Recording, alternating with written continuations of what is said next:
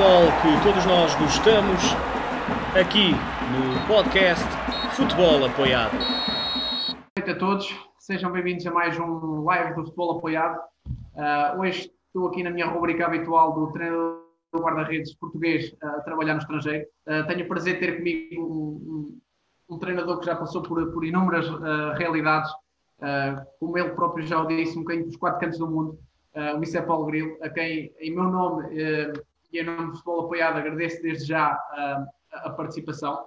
relembrar aos nossos, a quem nos está a ver lá em casa, deixem as vossas questões, estejam à vontade para, para deixar as vossas questões, para tornar até o direto um bocadinho mais interativo. e podem-nos continuar a acompanhar tanto aqui no Facebook como no Instagram e todos os diretos estão disponíveis tanto no Facebook como no YouTube. Mister, boa noite. Uh, agradecer mais uma vez por, por ter aceito o convite e, e, dizer que, que, é um prazer ter aqui, tê-lo aqui comigo hoje. Boa noite, boa noite, boa noite e boa noite a todos que estejam aqui presentes, que estejam a assistir. Uh, para, mim, para mim é sempre um orgulho muito grande falar da, da melhor profissão do mundo e é, gosto, gosto disto, gosto de partilhar, gosto de estar uh, com, com, os, com, os, amigos, com os apaixonados do, do treino guarda-redes é, como toda a gente me conhece, estarei aqui o tempo que for necessário para, para partilharmos, interagirmos e, e desfrutarmos de, de grandes momentos, certeza absoluta. Uh, Mister, eu vou começar com uma pergunta um bocadinho difícil, porque o Mister já não vai competir mais esta época, uh, infelizmente. Uh, como, é que, como é que digeriram, ou digeriram essa, essa notícia e, e certamente em termos de, de, de, tudo o que estava a ser feito e planeado, um constrangimento enorme. Sim, sim, primeiro que tudo foi, foi muito complicado por, por, pelo, pela gravidade do que, que se a passar a, a posteriori, né? porque primeiramente quando, quando cancelámos, quando começou a ser o futebol a ser, a ser cancelado, né? nunca imaginámos que, que tomasse estas proporções tão grandes e que fosse tão grave. Não é? Um, as primeiras duas semanas sempre pensámos e sempre e, queríamos e, e fazíamos muita força para que o futebol voltasse, mas realmente é, é, era, não, não, não dá, não é? Não dá e é uma, é uma situação muito difícil de gerir. Durante o primeiro mês acompanhámos os nossos, nossos jogadores via, via WhatsApp, com vídeos, com reuniões semanais, com treinos um, ehm, pré-programados, eu pós guarda-redes, o Paulo e o resto do staff para, para, para os outros jogadores. E, e, é assim que tem, que tem sido, até esta última semana em que hum, acabámos por, hum, por finalizar este, este mês e meio de, de confinamento com, com, com, os jogadores e demos, demos agora 20 dias de férias até o, dia, até o dia 1 de junho, mais ou menos, e no dia 1 voltamos então a, a, começar a treinar de novo, não juntos, porque não o podemos fazer em França ainda, mas cada um nas suas casas, mas outra vez elaborando, o, o staff elaborando todo o processo de treino, para que possamos o mais breve possível quando nos juntarmos, estarem os jogadores minimamente preparados, pelo menos fisicamente, porque tecnicamente, taticamente, é, é impossível, né? mas fisicamente é o, é, o, é o, que nós pretendemos, são esses parâmetros físicos neste momento. Isso é uma questão que eu, que eu acho que é sempre complicado, já é difícil quando é um período normal de férias, uh, no caso dos guarda-redes, porque, porque, não tem a ver só com uma questão física, tem a ver que se perde muito da sensibilidade do guarda-redes, com a bola, do cair no chão. Uh, como é que, não sei se já pensou nisso, mas como é que, que espera vir um bocadinho a, a, combater esta, esta paragem tão longa no, no início da próxima época?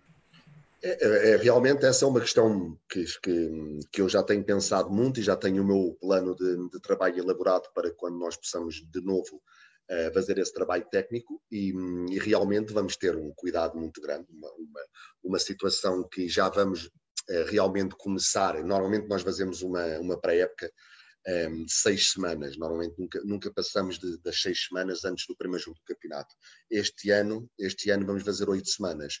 Vamos fazer oito semanas, mesmo por causa dessa situação dos jogadores nos, vão estar quatro meses só a trabalhar os parâmetros físicos e neste momento os guarda-redes são os mais prejudicados porque não, não conseguem fazer um trabalho técnico queda lateral, saídas da baliza, todas essas, todas essas técnicas e principalmente as quedas vai ser muito duro, muito duro para que o corpo volte de novo àquela, àquele ciclo de, de 50, 60 quedas por, por, por, treino, às vezes mais, com, para o corpo se habituar a isso. E então é isso que vamos fazer. Temos um, um processo elaborado em que vamos começar a técnica, mas muitos exercícios analíticos mais de joelhos e que fazer só meias quedas, não quedas totais no, de, de, início, não é? Para não fazer grandes voos, porque vai, vai de certeza criar eh, lesões e, e, e grandes dores no, no, corpo.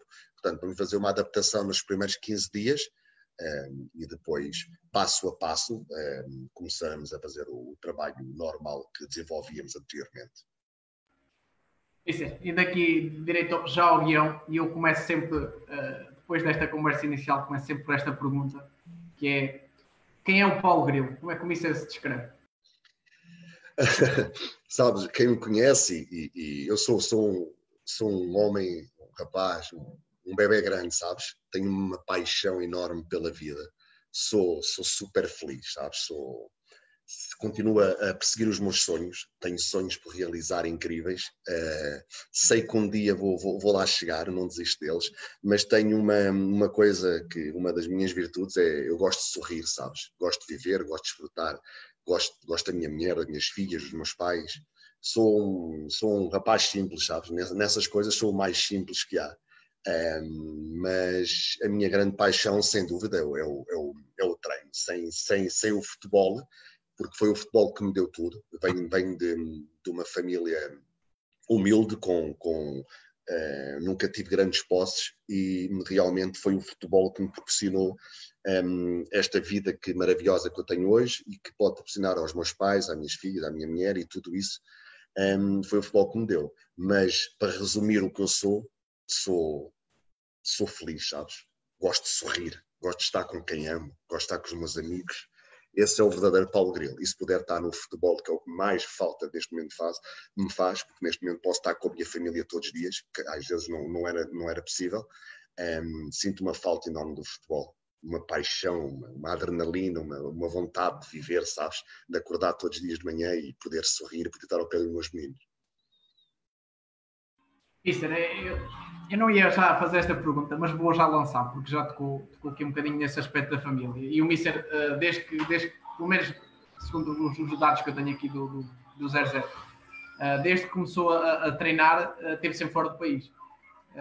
E, e, neste período, ou seja, o Mister começou a treinar clube, aqui tem 2007, 2008, já se passaram mais de 10 anos fora do país. Como é que é gerir essa situação da família? Uh, não sei se teve a oportunidade de, de alguns destes contextos ter a, ter a sua família consigo. Como é um bocadinho, como é que é gerir isto? Sabes, em, eu quando deixei de jogar em, em, em, maio de 2007 no Atlético, com 38 anos, um, tive a felicidade, felicidade, porque assim, há um momento, todos nós temos o, o, o nosso minuto na vida, e eu acho que o meu foi naquele, naquele momento em que o telefone toca e que do outro lado da linha um, me diz: ah, ah, Paulo Grilo, é o Tony Oliveira. Epá, e tu pensas: não, isto tem que ser uma, uma brincadeira do pessoal da bola, né? Eu era um artista, tinha a mania que era, que era que enganava os outros e tal, um gajo já um cota, como diz o velho, o avô, e eu pensei que era algum artista a fazer, não, mas era mesmo, era mesmo o Mr. Tony Oliveira. Tony Oliveira é o, é o meu pai do futebol, é o maior, é, o, é a pessoa que eu mais que eu mais gosto, que eu nunca poderei esquecer e que, que graças a ele este meu trajeto que tem sido tão bonito é, é, tem, tem, tem, essas, tem esse nome, tem o nome Tony Oliveira. E, e quando nós partimos para, para, para a Arábia Saudita, um, a primeira vez que eu tenho separado da minha família, um, foi, foi muito difícil. Não, não, não, não possas imaginar uh, este rapaz que eu sou, esta força de vida, esta força da natureza, este sorriso, perder isso tudo por completo ao fim de 30 dias e ver-me a chorar constantemente dia após dia e a ter que falar com o Tony a dizer que me queria vir embora. Queria vir embora, que não aguentava, não aguentava. E foi, foi o Tony e o Vitor Campelos, que era o adjunto na altura, que atualmente treina na Arábia Saudita, no, no, aqui no Moreirense, no Guimarães, que era como um irmão para mim, e então era o pai, era o pai, o Tony, e os dois filhos, eu e o Vitor. E foi, foi felizmente graças a esse grande pai do futebol, esse grande homem, e mais esse irmão na altura, que eu consegui passar esses primeiros meses e depois com a força e a, e a, paixão que eu tinha, esta paixão, conseguir enfrentar estes, estes 13 anos que de ano para ano tornou-se mais fácil, porque os primeiros dois anos na Arábia Saudita, depois fomos para o Dubai, voltámos à Arábia Saudita, fomos para, para o Irão, foram situações difíceis que eu via a minha família três ou quatro vezes por ano, não é? E tornava-se um pouco mais complicado. Depois vem a fase boa, né? vem a fase boa da Bulgária no CSKA acumulada em 9, vem a, a, minha ida para os Estados Unidos para a MLS três anos e tudo, tudo se transforma. E então comecei a ter a família mais próxima. E depois o retorno na França, aqui à Europa, há três anos em Bordeaux, aí sim, estou com a minha família constante, a minha mulher está comigo, as minhas filhas estão quase todos os meses comigo. Eu venho a Portugal uma vez ou duas por mês. O, o avião é uma hora e meia, sabes, de Bordeaux a Lisboa, há três voos por dia. Às vezes venho num dia, vou-me embora no outro. As minhas filhas vão lá aos fins de semana. E então tem sido, tem sido os, melhores, os melhores momentos da minha vida, os melhores momentos da minha vida neste momento. Esse, esse percurso é, é interessantíssimo. É, é, acho que o Mister, eu quando, quando fiz este, quando comecei com, este, com, este, com esta rubrica, pronto, tinha uma ideia no geral, mas, mas depois acho que o Mister é, é um nome que, que, mais representa o que é que é o treinador guarda-redes português no estrangeiro, porque o Mister passou mesmo por todo o lado. Uh, eu, eu, gostava que o Mister me falasse um bocadinho sobre, uma forma sucinta, sobre o seu percurso. Uh, eu sei que pronto, já, já falou aqui um bocadinho do, do ter sido jogador e dessa transição de jogador para treinador.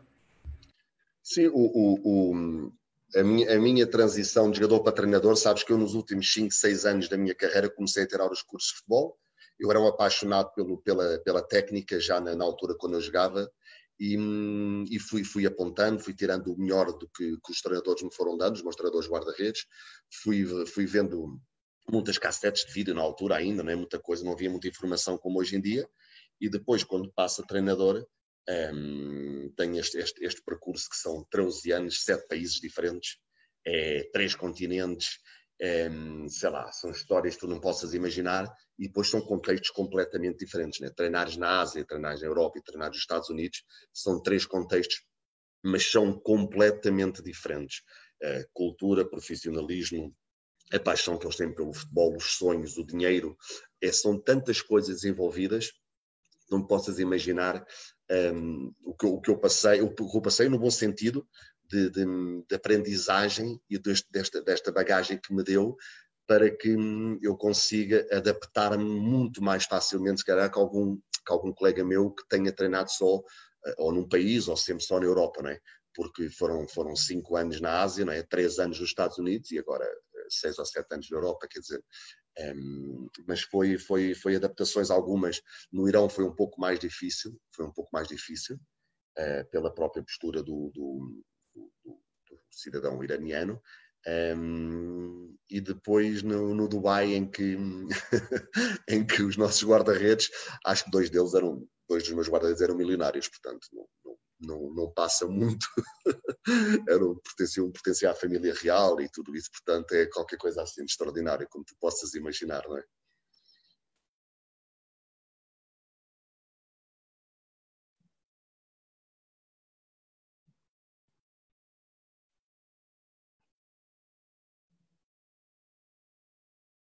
Isso está-me a ouvir? Sim, sim, sim, estou. Estava aqui com um problema uh, da minha parte, da minha internet. Uh, Vicente já, já descreveu aqui essa, esse percurso e essa, essas, algumas dessas dificuldades, mas eu, se calhar vamos, vamos de início, vamos começando pela Arábia uh, e por essa primeira experiência com, o Mr. Tony e, e, qual é que foi aquele primeiro impacto, primeiro ao futebol fora de Portugal? Né? Como é que foi essa preparação? Uh, sabes como surgiu de repente, como eu te disse, surgiu, eu deixei de jogar num, num, num, dia e na semana a seguir, eh, passado cinco dias, estava a viajar para, para integrar a equipa técnica do Tony. A preparação foi tipo feita quase né, assim em cima do, do, do, joelho, como nós dizemos à portuguesa. Mas depois de chegar lá, tu vais com. deixas de jogar e de repente vês-te a treinar, vês a treinar quatro guarda-redes na Arábia Saudita, em que a barreira linguística era terrível, era terrível, não é? Porque. Hum, tínhamos de ter um intérprete e muitas vezes o intérprete estava próximo do Tony e eu ficava sozinho com, com os quatro guarda-redes. A minha sorte foi que realmente dos quatro havia um que era professor de inglês. Era professor de inglês e falava inglês, e então era, era, era, a minha, era a minha sorte, porque senão vou dizer que era completamente impossível, era completamente impossível. Mas foi, foi como eu disse, foi eu chegar lá com toda a energia, tu querias fazer tudo ao mesmo tempo, sabes?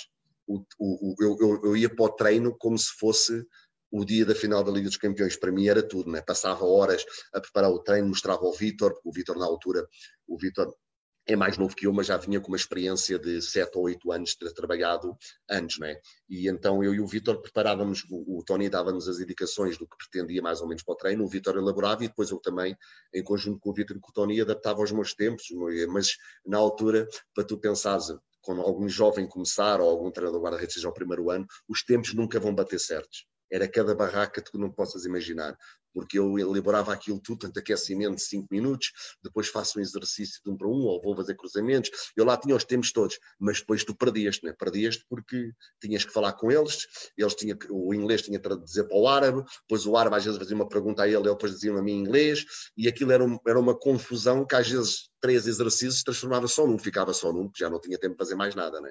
E então foi, foi uma adaptação assim um bocadinho em cima do joelho, mas deu-me esta tal bagagem que eu te disse, que eu tenho esta capacidade agora muitas vezes improvisar e ser muito mais fácil para mim, mediante a situação atual que eu vivo no Bordeus, com tudo, tudo e mais alguma coisa elaborado, em que nada falha, é, é, é como nós dizemos em português, passa a ser uma papa o treino, não é? Passa a ser uma papa.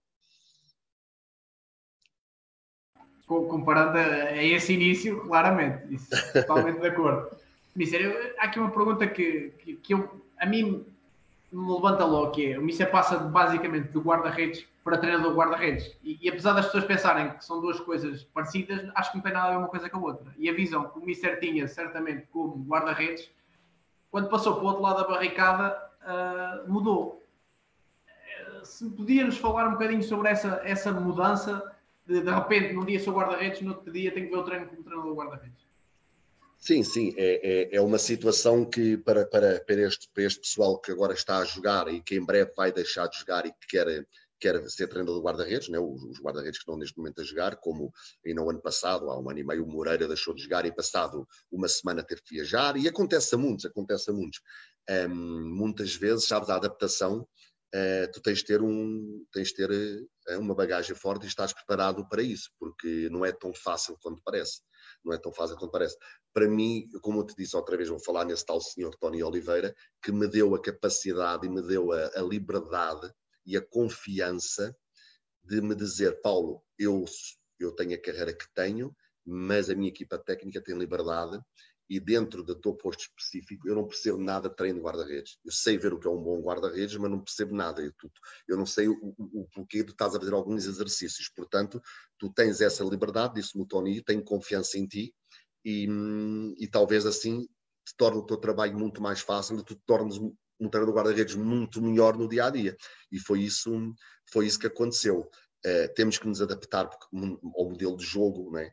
Uh, uh, que muitas vezes tu pensas que, como eu, quando era guarda-redes, eu ia para o treino nos últimos quatro anos no, no Atlético com o Carlos Pereira, tínhamos sido colegas no Estoril, o Carlos fazia os treinos e eu, eu nem pensava muitas vezes que este gajo já estava a fazer isto, isto não tem nada a ver com nada agora, mas se calhar tudo tinha a ver. Na altura é que nós, como jogador, pensamos só em nós. O jogador, o jogador é um jogador egoísta. Nós, quando somos jogadores, uh, somos egocêntricos, pensamos em nós. Né? E o treinador está sempre errado, está sempre alguma coisa. Ah, agora fazer isto, agora fazer eh, velocidade aqui, agora fazer reação, outra vez reação, porque não vamos fazer. E então é um bocadinho disso, sabes? É um bocadinho disso.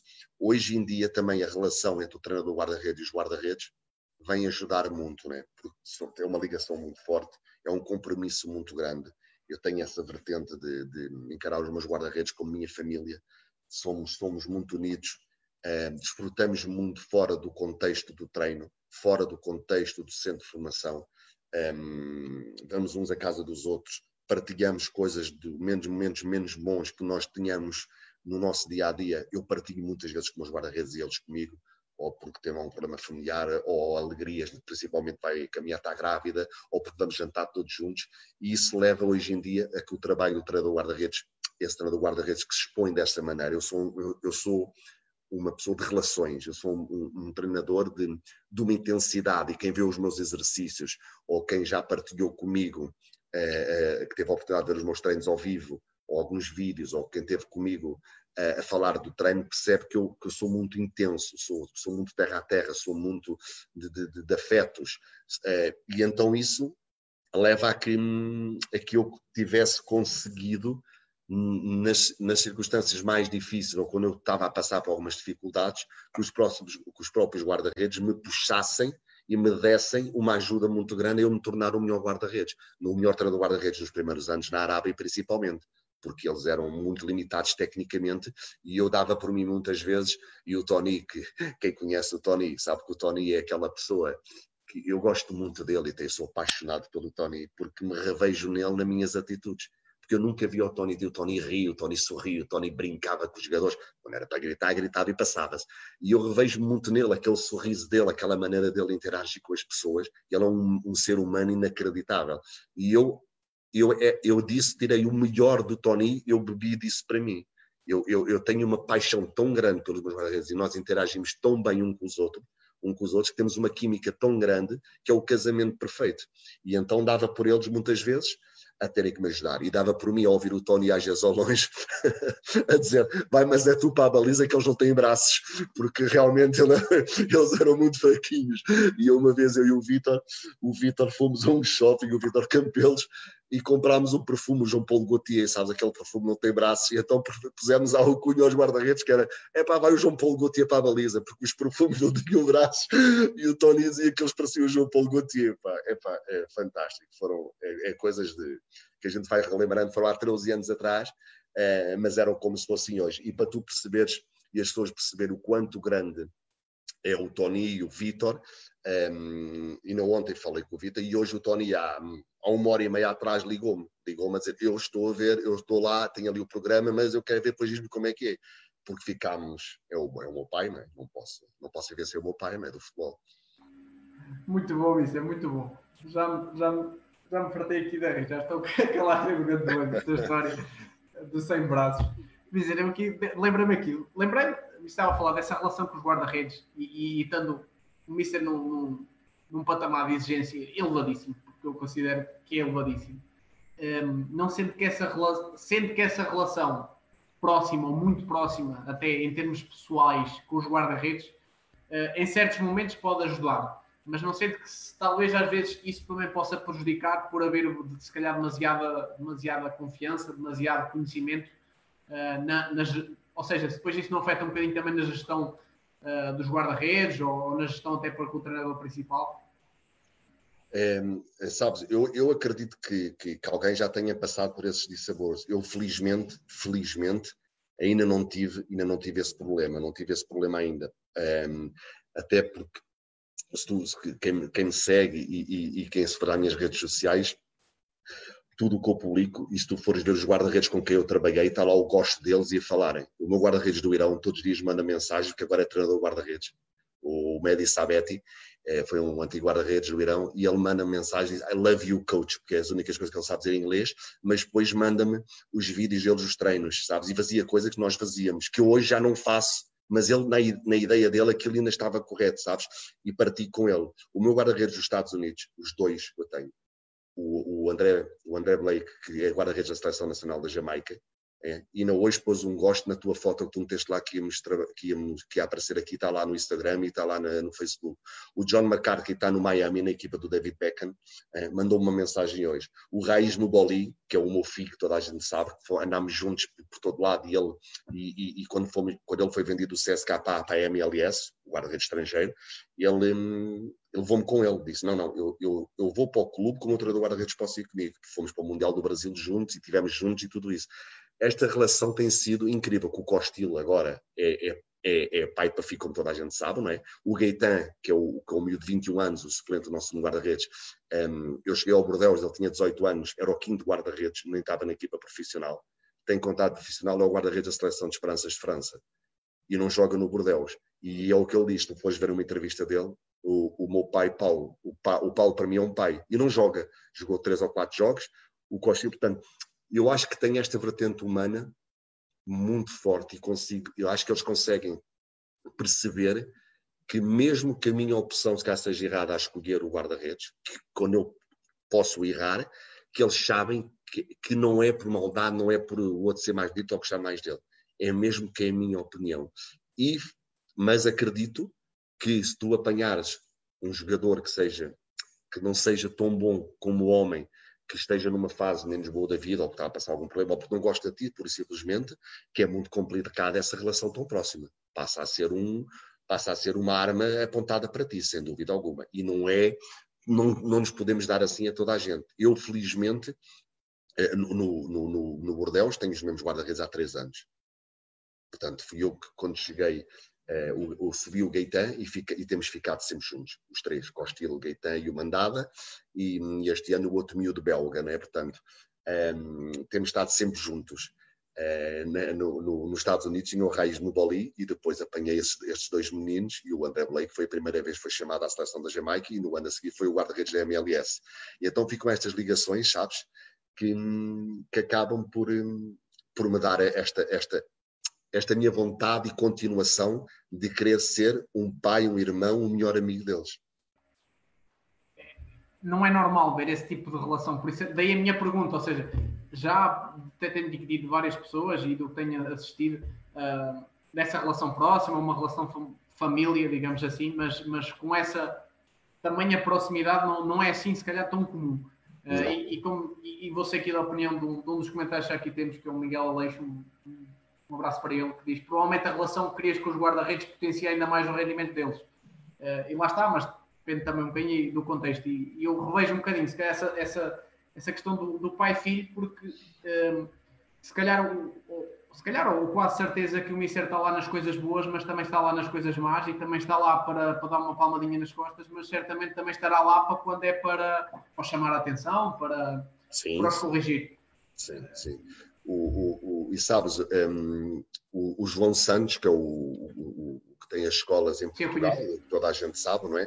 Que tem feito uma caminhada brilhante na sua, na sua carreira, na sua curta carreira, porque ele é um jovem. Um, foi a primeira pessoa que, que teve a oportunidade, eu, eu, sei que não vou poder fazer isto a mais ninguém.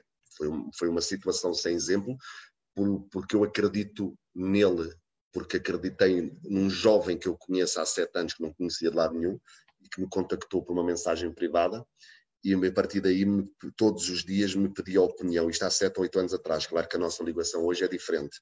Eh, ele cresceu como treinador, muito, muito, muito e hum, foi a primeira pessoa, na, na primeira treinador guarda-redes, em que eu um, lhe dei a hipótese deste ano, foi agora há, há, pouco tempo atrás, ele teve a sorte, olha, foi antes do Corona, teve uma semana em Bordeus, teve uma semana, teve de domingo, de segunda a domingo, em que hum, esteve, ficou comigo na minha casa, foi comigo para o treino, assistiu às palestras, o Mr. Paulo Souza, o Paulo, que é uma pessoa extraordinária, deu-lhe devido à confiança e, e, e, ao respeito que Paulo tem por mim e a nossa ligação que eu e o Paulo temos, deu-lhe a hipótese de ele estar presente nas reuniões dentro da nossa cabine, comeu à mesma mesa que a gente, o staff, todos os dias, e ele é uma pessoa que pode partilhar e que pode, se calhar, ser a, a melhor pessoa para ele, ele, ele saiu de lá a perceber se Paulo falo contigo há sete anos, tenho visto muitas coisas, troco contigo, mas finalmente percebi quem és tu.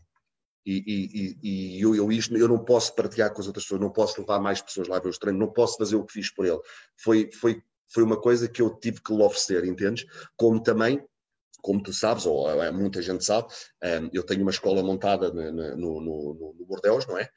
Um, desde o ano passado, em que temos pronto, uma, um modelo de treino para os guarda-redes, em que sou eu que, que, que, tenho, que escolho o, o, os exercícios, tudo o que é feito por todo, mas tenho uma pessoa comigo, um português, que ele veio para lá, que é o Vitor Pereira, trabalhador do Boa Vista, que toda, quem é que não sabe que é o Vitor Pereira, os melhores treinadores guarda-redes portugueses, e ele aceitou o meu convite.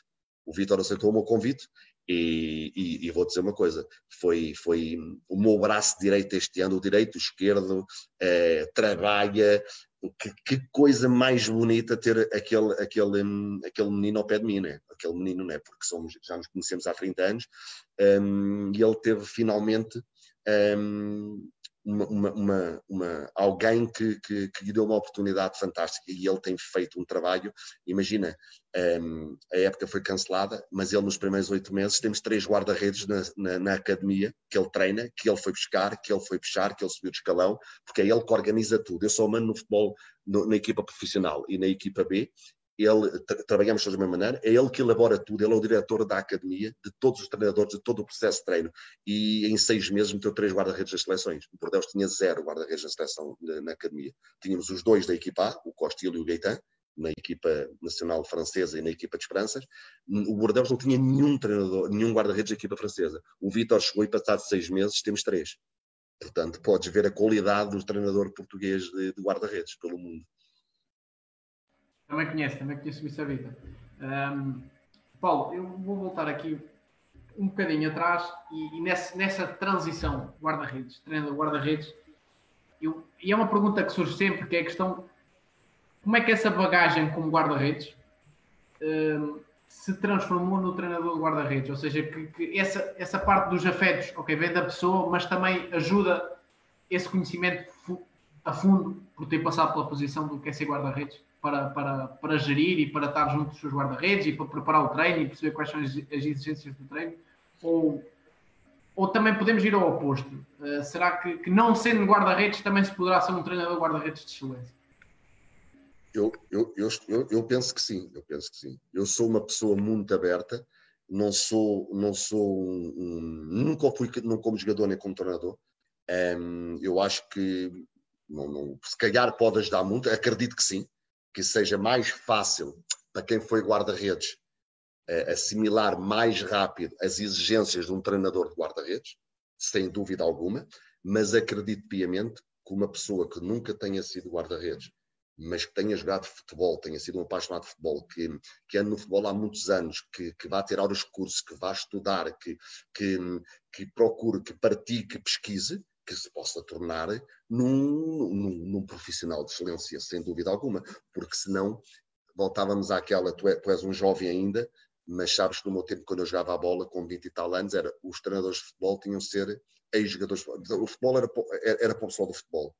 Um, e depois, ao pouco, aos poucos, foram aparecendo as pessoas da educação física, foram aparecendo essas pessoas da faculdade, que vieram ajudar o futebol de uma maneira inacreditável. Mas na altura, nós, e eu lembro-me de mim também, faço a minha meia-culpa, que era: ah, este gajo vem da faculdade, tu este gajo nunca jogou à bola. Estamos, estamos, sabes, mas nós só aprendemos com os nossos próprios erros. Eu também criticava, mas não, hoje em dia, hoje em dia, com 51 anos que tenho, um, deu-me para perceber, depois de toda esta bagagem pelo mundo inteiro, da minha bagagem como 20, 20 anos profissional, que não é preciso termos sido grandes jogadores para sermos grandes treinadores. No treino de guarda-redes, eu sei que é mais difícil, é mais específico. Continuo-te a dizer que, sem dúvida alguma, quem foi guarda-redes vai entender mais facilmente, vai demorar menos tempo a assimilar o processo do que é que tem que fazer, da maneira como tem que reagir, um, os próprios feelings, o, o feedback que o guarda-redes está-te a dar, porque tu já, te, tu, já, tu já te sentiste aquilo, já amoaste, já, já ficaste com a azia, uh, já vieste com uma grande lanceira para o treino, aquelas tangas todas que eu passei, é claro que eu consigo chegar lá mais rápido, mas outro, outro, outro, outro ser humano, outro treinador que não tenha sido, vai demorar mais, mas vai, vai. Se for bom, quando uma pessoa é boa, quando um gajo é bom no que faz, quando tu é bom, és bom em qualquer lado, és bom em qualquer lado. Quando tu tens algo para dar melhor que outra pessoa, que tens que o teu nível está elevado, é pá, tens, tens, tens sempre, sempre marcado e vais ter sempre trabalho. E o respeito, o respeito de toda a gente. Posso não, há uma coisa, sabes, que, eu, que, que, que o Vitor e o João, que vivem mais perto de mim, o Vitor me dizia, eu às vezes posso estar, não é a criticar, posso estar a dizer que não concordo com aquilo, mas respeito. E quando eu concordo, às vezes, até ao João Santos, já várias vezes já lhe fiz perguntas. Epá, tu conheces aquilo, ou sei porque é que faz, ou porque eu quero primeiro entender o que é que ele está a fazer. Porque eu se calhar posso pensar que ele está a fazer uma coisa o intuito dele, o objetivo dele é outro. Não sei qual é o dia da semana, estou apenas a ver um vídeo, Uh, não, não, sabemos se há jogo, se não há jogo, se o guarda-redes passou por algum problema e estão a fazer aquele treino só por uma descontração completa e sair daquele habitat, sabes, daquele, daquela coisa todos os dias, do stress. E então eu não concordo com muita coisa, mas respeito e tento entender o porquê, que é o mesmo que eu gosto que façam para comigo. É extremamente importante a questão do. E depois lá está, é, é, o contexto. É percebemos o contexto e muitas vezes quando estamos a ver alguma coisa na internet, um vídeo, não, não sabemos esse contexto. Exato. E é difícil. Mister, ainda aqui ao, ou seja, Mister desde entre 2000, ou seja, entre 2007 eh, e 2010 teve, teve pela Arábia, passou ali um ano pelos Emirados. Um, esta cultura que certamente não, não terá sido fácil. Uh, gostava que o Mister falasse um bocadinho sobre essa adaptação ao, ao tempo, às questões culturais Uh, o Mister já tocou aí um bocadinho na, na língua, uh, mas gostava que falasse um bocadinho disso durante estes três, três anos, praticamente. Sim, sim, sim. Foi, foi ao, ao, princípio foi um choque muito grande, né? foi um choque muito grande uh, para tu perceberes no dia 1 de agosto, quando retornamos à Arábia depois de fazer um mês de estágio na Tunísia, 1 de agosto de, de 2007, estavam 51 graus quando as portas do aeroporto abriram, não conseguia hum, nem respirar. Uh, os treinos, uh, parece surreal, a cidade de Amman, é uma cidade como toda a Arábia, como todo o, ali, o Dubai, os Emirados Sul ali, mas Amman uh, fazia 44, 45 durante o dia, 46. E nós treinávamos um, às 10 e meia da noite, 9 e meia da noite, porque estavam 35, 34, sabes? E era, era difícil, porquê? Porque a Arábia, né? a Arábia de 2007 não é a Arábia de 2020. O país está muito mais aberto, sabes? Na altura as mulheres não podiam conduzir, não podiam ir ao futebol, andava toda a gente tapada, as nossas filhas, as nossas esposas, quando iam lá, tinham que se tapar de cima a baixo também, só, só não tapavam a cara. Hoje em dia já não, já não. Tudo mudou e, e essa situação das cinco rezas diárias, em que tu dás por ti em qualquer sítio que tu vives na Arábia, ouves o, o, a, a, a, hora da, da reza, tu começas a ouvir o chamamento, não é? E aquilo era uma coisa que mexia contigo, porque tu chegas, estás a dormir e, e ali a, a primeira reza da manhã vem, tu, tu acordas, a última da noite, aquilo tudo fazia confusão, sabes? Um, porque é uma cultura completamente diferente de tudo o que tu possas imaginar. Um, mas também te posso dizer que hum, eu ia para lá com uma com receio, pá, esta gente, gente mal, Arábia Saudita, o que é que eu vim aqui fazer?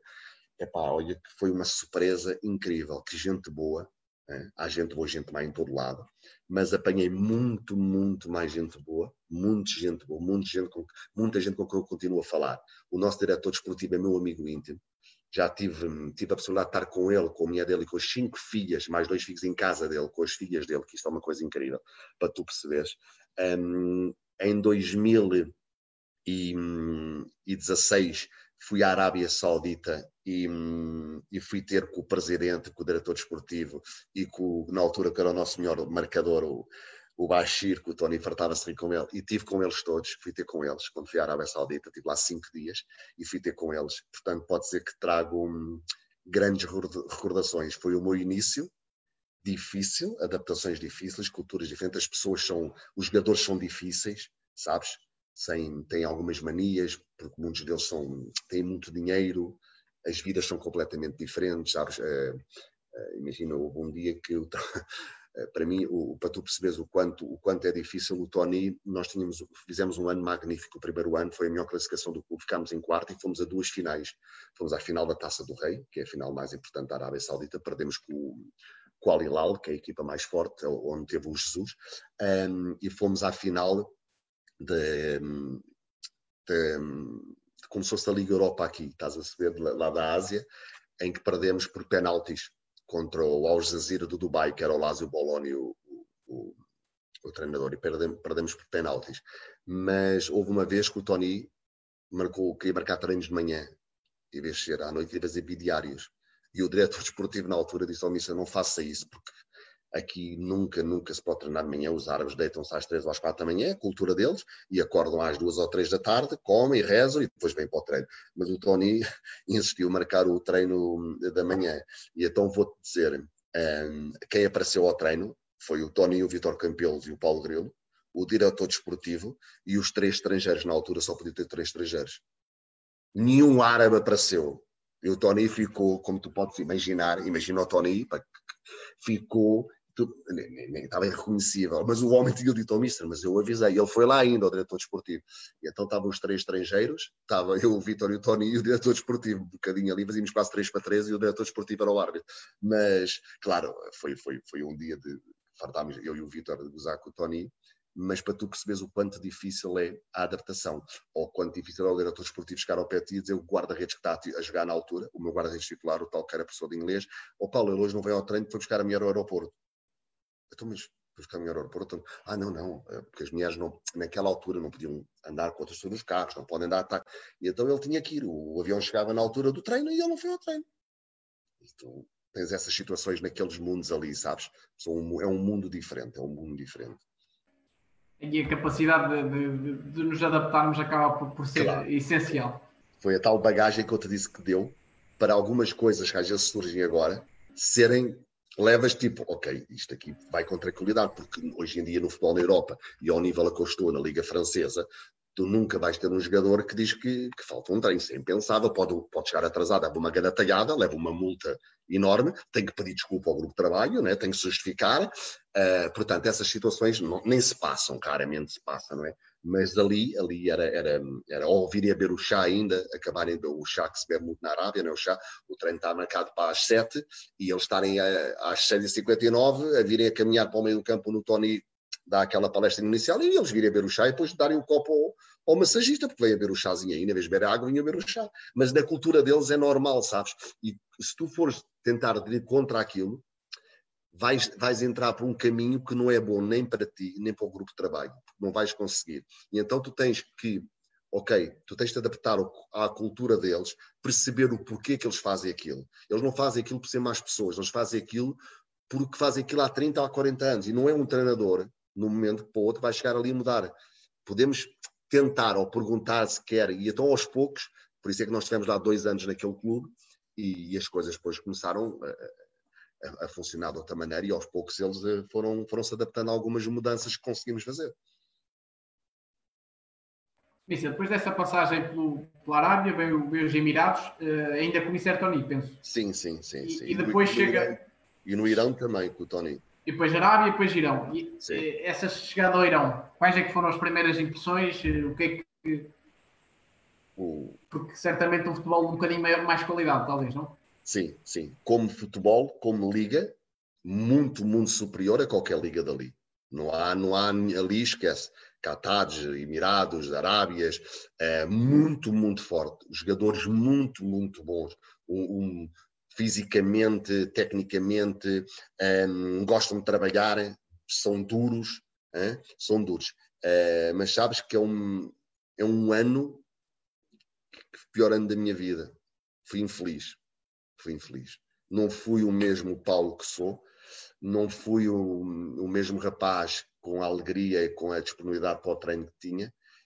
Um, andava sempre cabisbaixo. Eu não gostei, não gostei. Não gostei de viver no Irão, não gostei de, das pessoas no Irão, não gostei quase nada que possa dizer. Um, e fui, fui, foi um ano muito difícil, foram 11 meses seguidos, muito, muito difíceis, com os embargos todos que eles têm, com falta de, de, de, alimentos, com não haver dinheiro, não poderes fazer transferências, tens que trazer o dinheiro às escondidas, uh, receberes em, em, em, notas os maços, as pessoas muito, muito mentirosos, muito, muito mentirosos. Um, a única coisa boa foi, foi o temos, fomos vice boa no sentido, quer dizer, é para recordar, fomos vice-campeões, eh, não fomos campeões a 4 minutos do fim, que a outra equipa acabou por marcar um gol no outro estádio e fomos vice-campeões. Eh, os, dois, os guarda-redes foram fantásticos, um voltou à Holanda eh, e o outro rapaz que eu te disse, agora é treinador guarda-redes, já tinha 40 anos, ficou, ficou aqui bem marcado, mas não foi, é um ano, uma coisa que eu, que eu não gosto de recordar, sabes? É, por muito que me custe, nunca partilhei isto assim publicamente, mas não, não, não me traz boas recordações, sabes? Um país muito conflito, conflituoso, sabe? Eu não, não, não gosto muito de falar de, dessa passagem, sabes? Não foi, não foi muito agradável.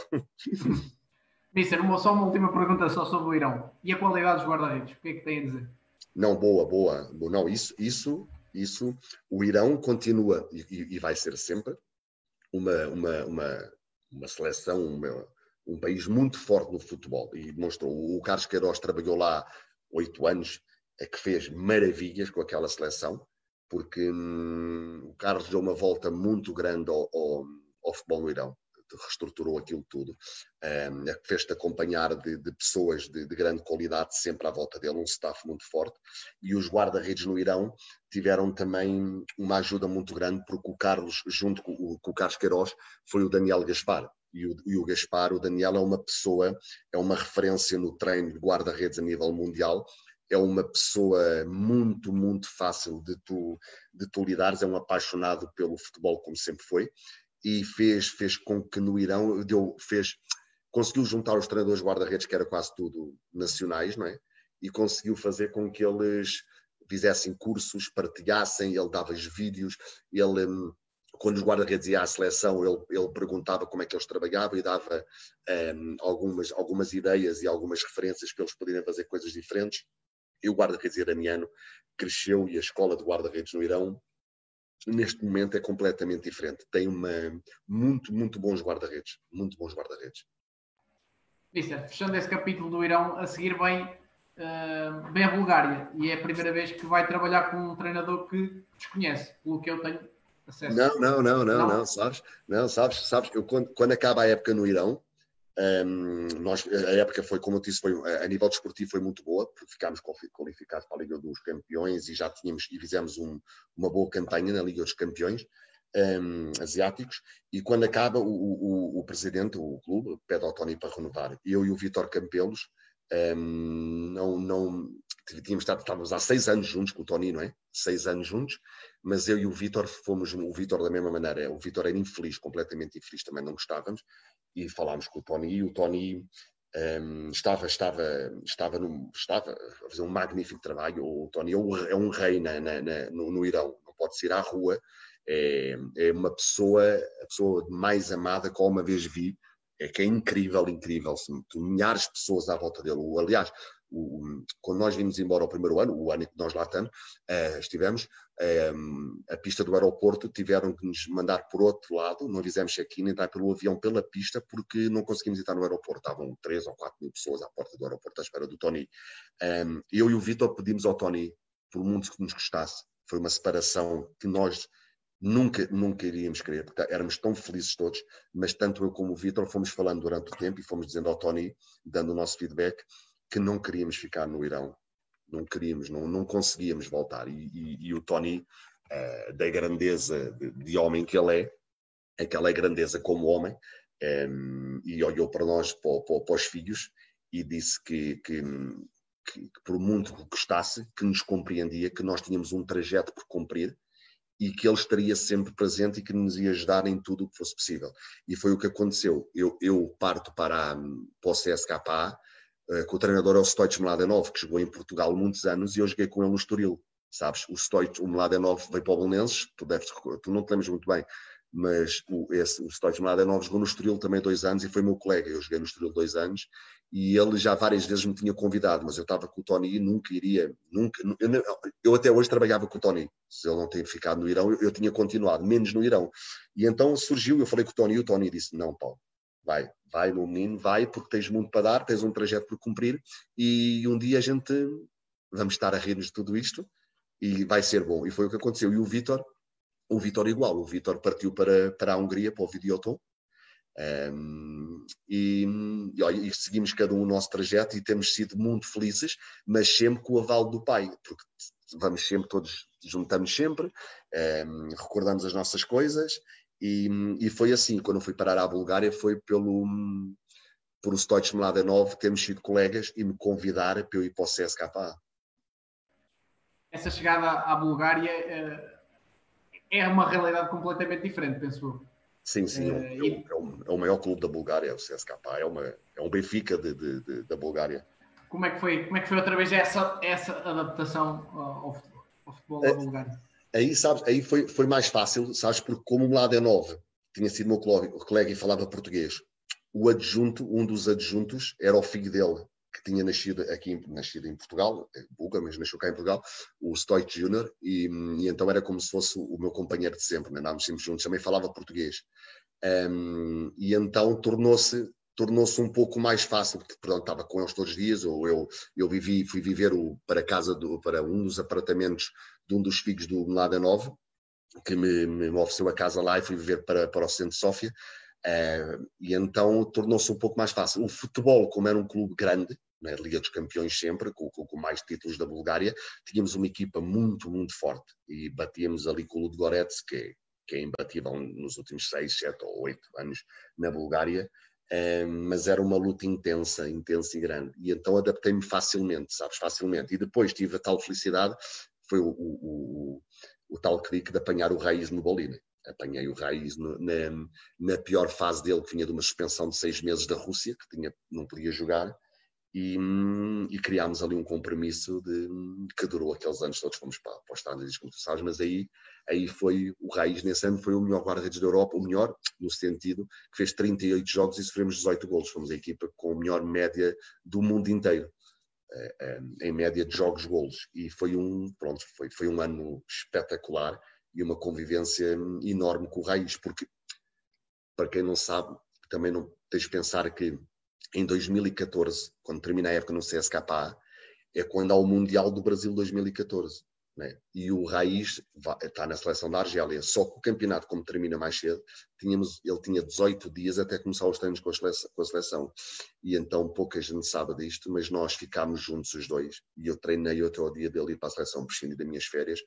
Isto é tal que eu te digo de pai para filho, a tal, a tal compromisso, a tal dedicação entendes a tal química, e quando ele vai para, para o campeonato do mundo, ele vai para o campeonato do mundo, fez aquele brigarete que toda a gente viu, a Argélia, né, eliminada pela Alemanha, ele é três vezes considerado o melhor eh, jogador em campo, tem a melhor defesa do Mundial 2014 contra a Alemanha, e, e quando começam a surgir os clubes, eu estava da pré-época já no CSKA, porque íamos à Liga Europa, Uh, e ele, a gente falava todos os dias, né, da Bulgária para o Brasil, da Turquia, porque eu estava de estágio na Turquia, e ele dizia-me que os clubes estavam a contactá-lo, e ele disse-me: Eu só vou para o clube que te possa levar, porque senão não me interessa o dinheiro.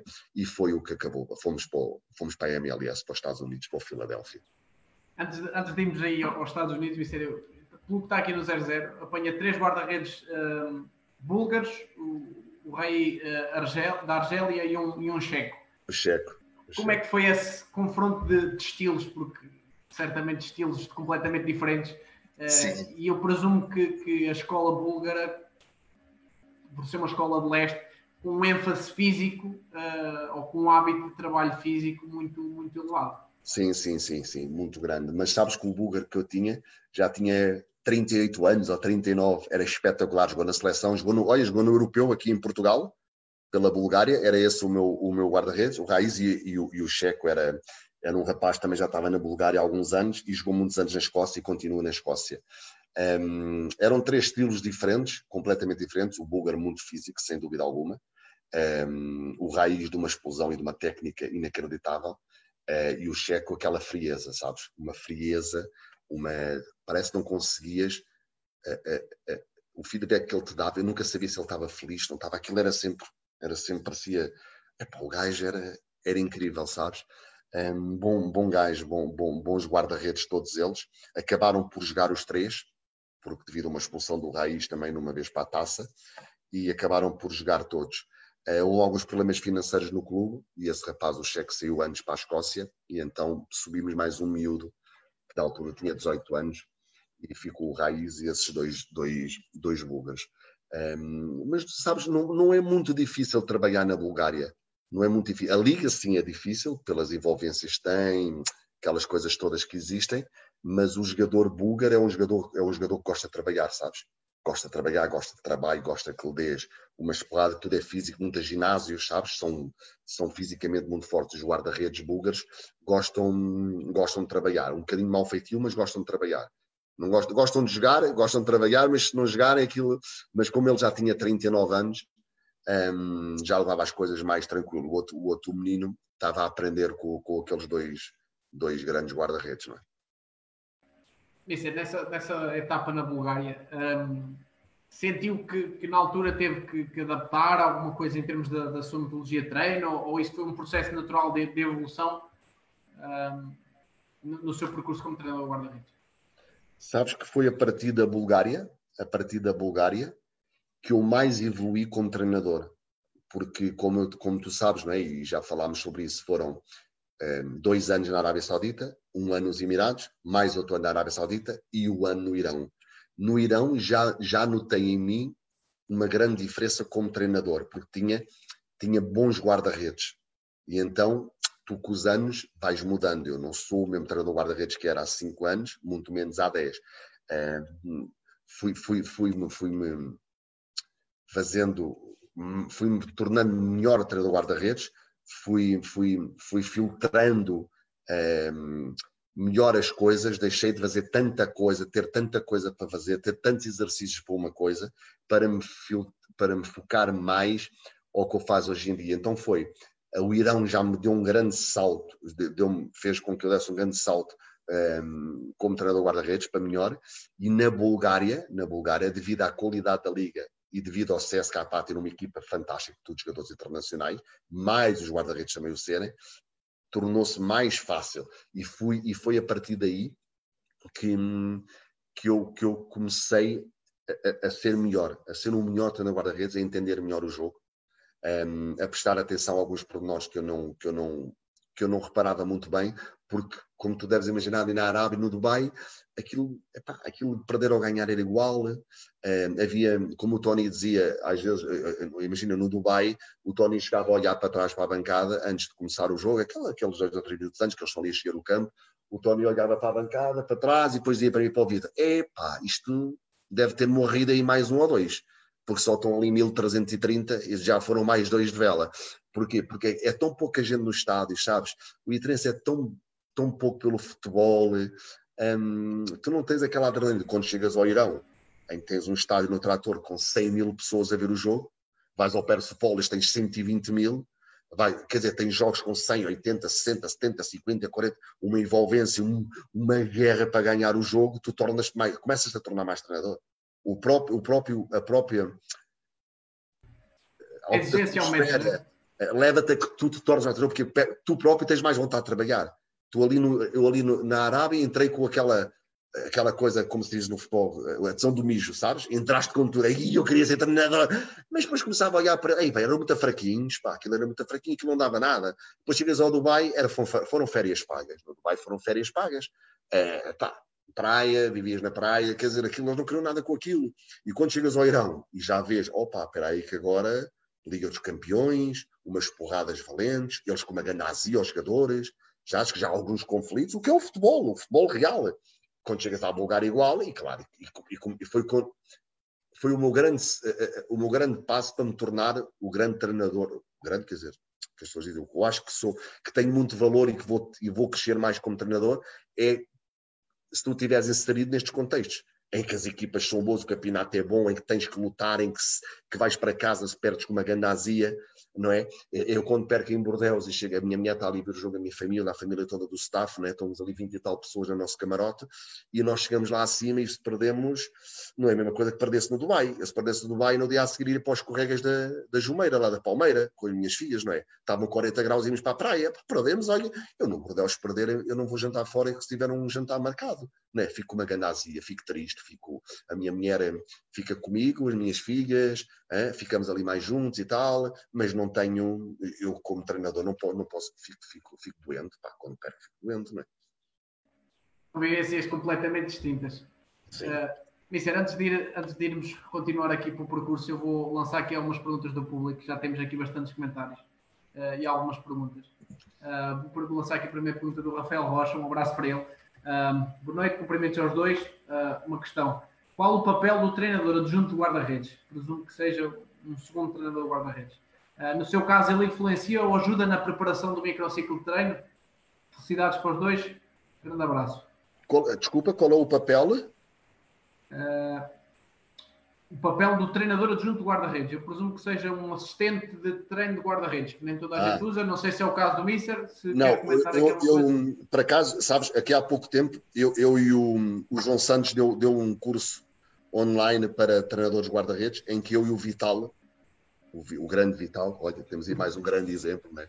o senhor Vital, o grande Vital, o velhote, em, em que o Vital já está nessas circunstâncias há alguns anos com o Orlando, que, que, que já se conhece há muitos anos, e o Vital um, deu-me algumas dicas em relação a isso. Estávamos a falar, eu, eu, eu nunca trabalhei assim. Coisa, o que eu tive mais próximo foi realmente este ano com o Vitor Pereira. O Vitor não está nos treinos, assiste às vezes aos meus treinos quando a equipa B não, não treina e ele vai ali, uh, estamos todos os dias juntos, claro, fazemos reuniões e, e, claro, porque é o nosso metodologia de treino, ele é o que está, uh, reporta a mim e o resto toda a gente reporta a ele, uh, mas não o tive. Mas cada vez mais existe uh, treinadores guarda-redes que têm já um, um adjunto, uma pessoa próxima deles uh, no treino. Já em Portugal existem alguns clubes que fazem, no Brasil existe muito, em França também já existe, eu ainda não trabalho assim. Não sei se vou mudar a minha opinião, para, para que eu possa trabalhar com alguém junto de mim numa equipa técnica, tem que ser alguém que, que eu conheço há muitos, muitos anos, tem que ser alguém que esteja preparado para ter um papel, não, ser, não ter o papel principal, né? Um, e muitas vezes eu penso que isso não vai ser fácil. Uh, vejo o Vital a fazer com o Orlando porque tem uma, uma história de vida, uh, uma ligação muito, muito forte e já está a elaborar isso há muitos anos, como o Vital uh, explicou, mas é como o Vital diz, não é? Imagina tu chegares um, agora, eu, eu, eu, Paulo Souza, vimos treinar um clube, não vou estar a dizer um nome, um clube qualquer em Portugal, e dizerem-me que, olha, está aqui este treinador e este também é treinador guarda-redes. É impensável, impensável. Sempre sempre, para se eu conseguir responder à, à pergunta do, do, Rafael, sempre nestas circunstâncias. Como o Vital disse, o Vital está no Braga há 10, há 12, há 15 anos, trabalhou, foi, foi treinador do Orlando, o Orlando fez a carreira dele, deixou, começou a treinar, passou para a formação, subiu, subiu, é uma pessoa de confiança do Vital, é uma pessoa que basta, como o Vital diz, basta trocarem um olhar, já sabe se a coisa está a correr bem, se não está, se temos que mudar, em que contexto é que estamos.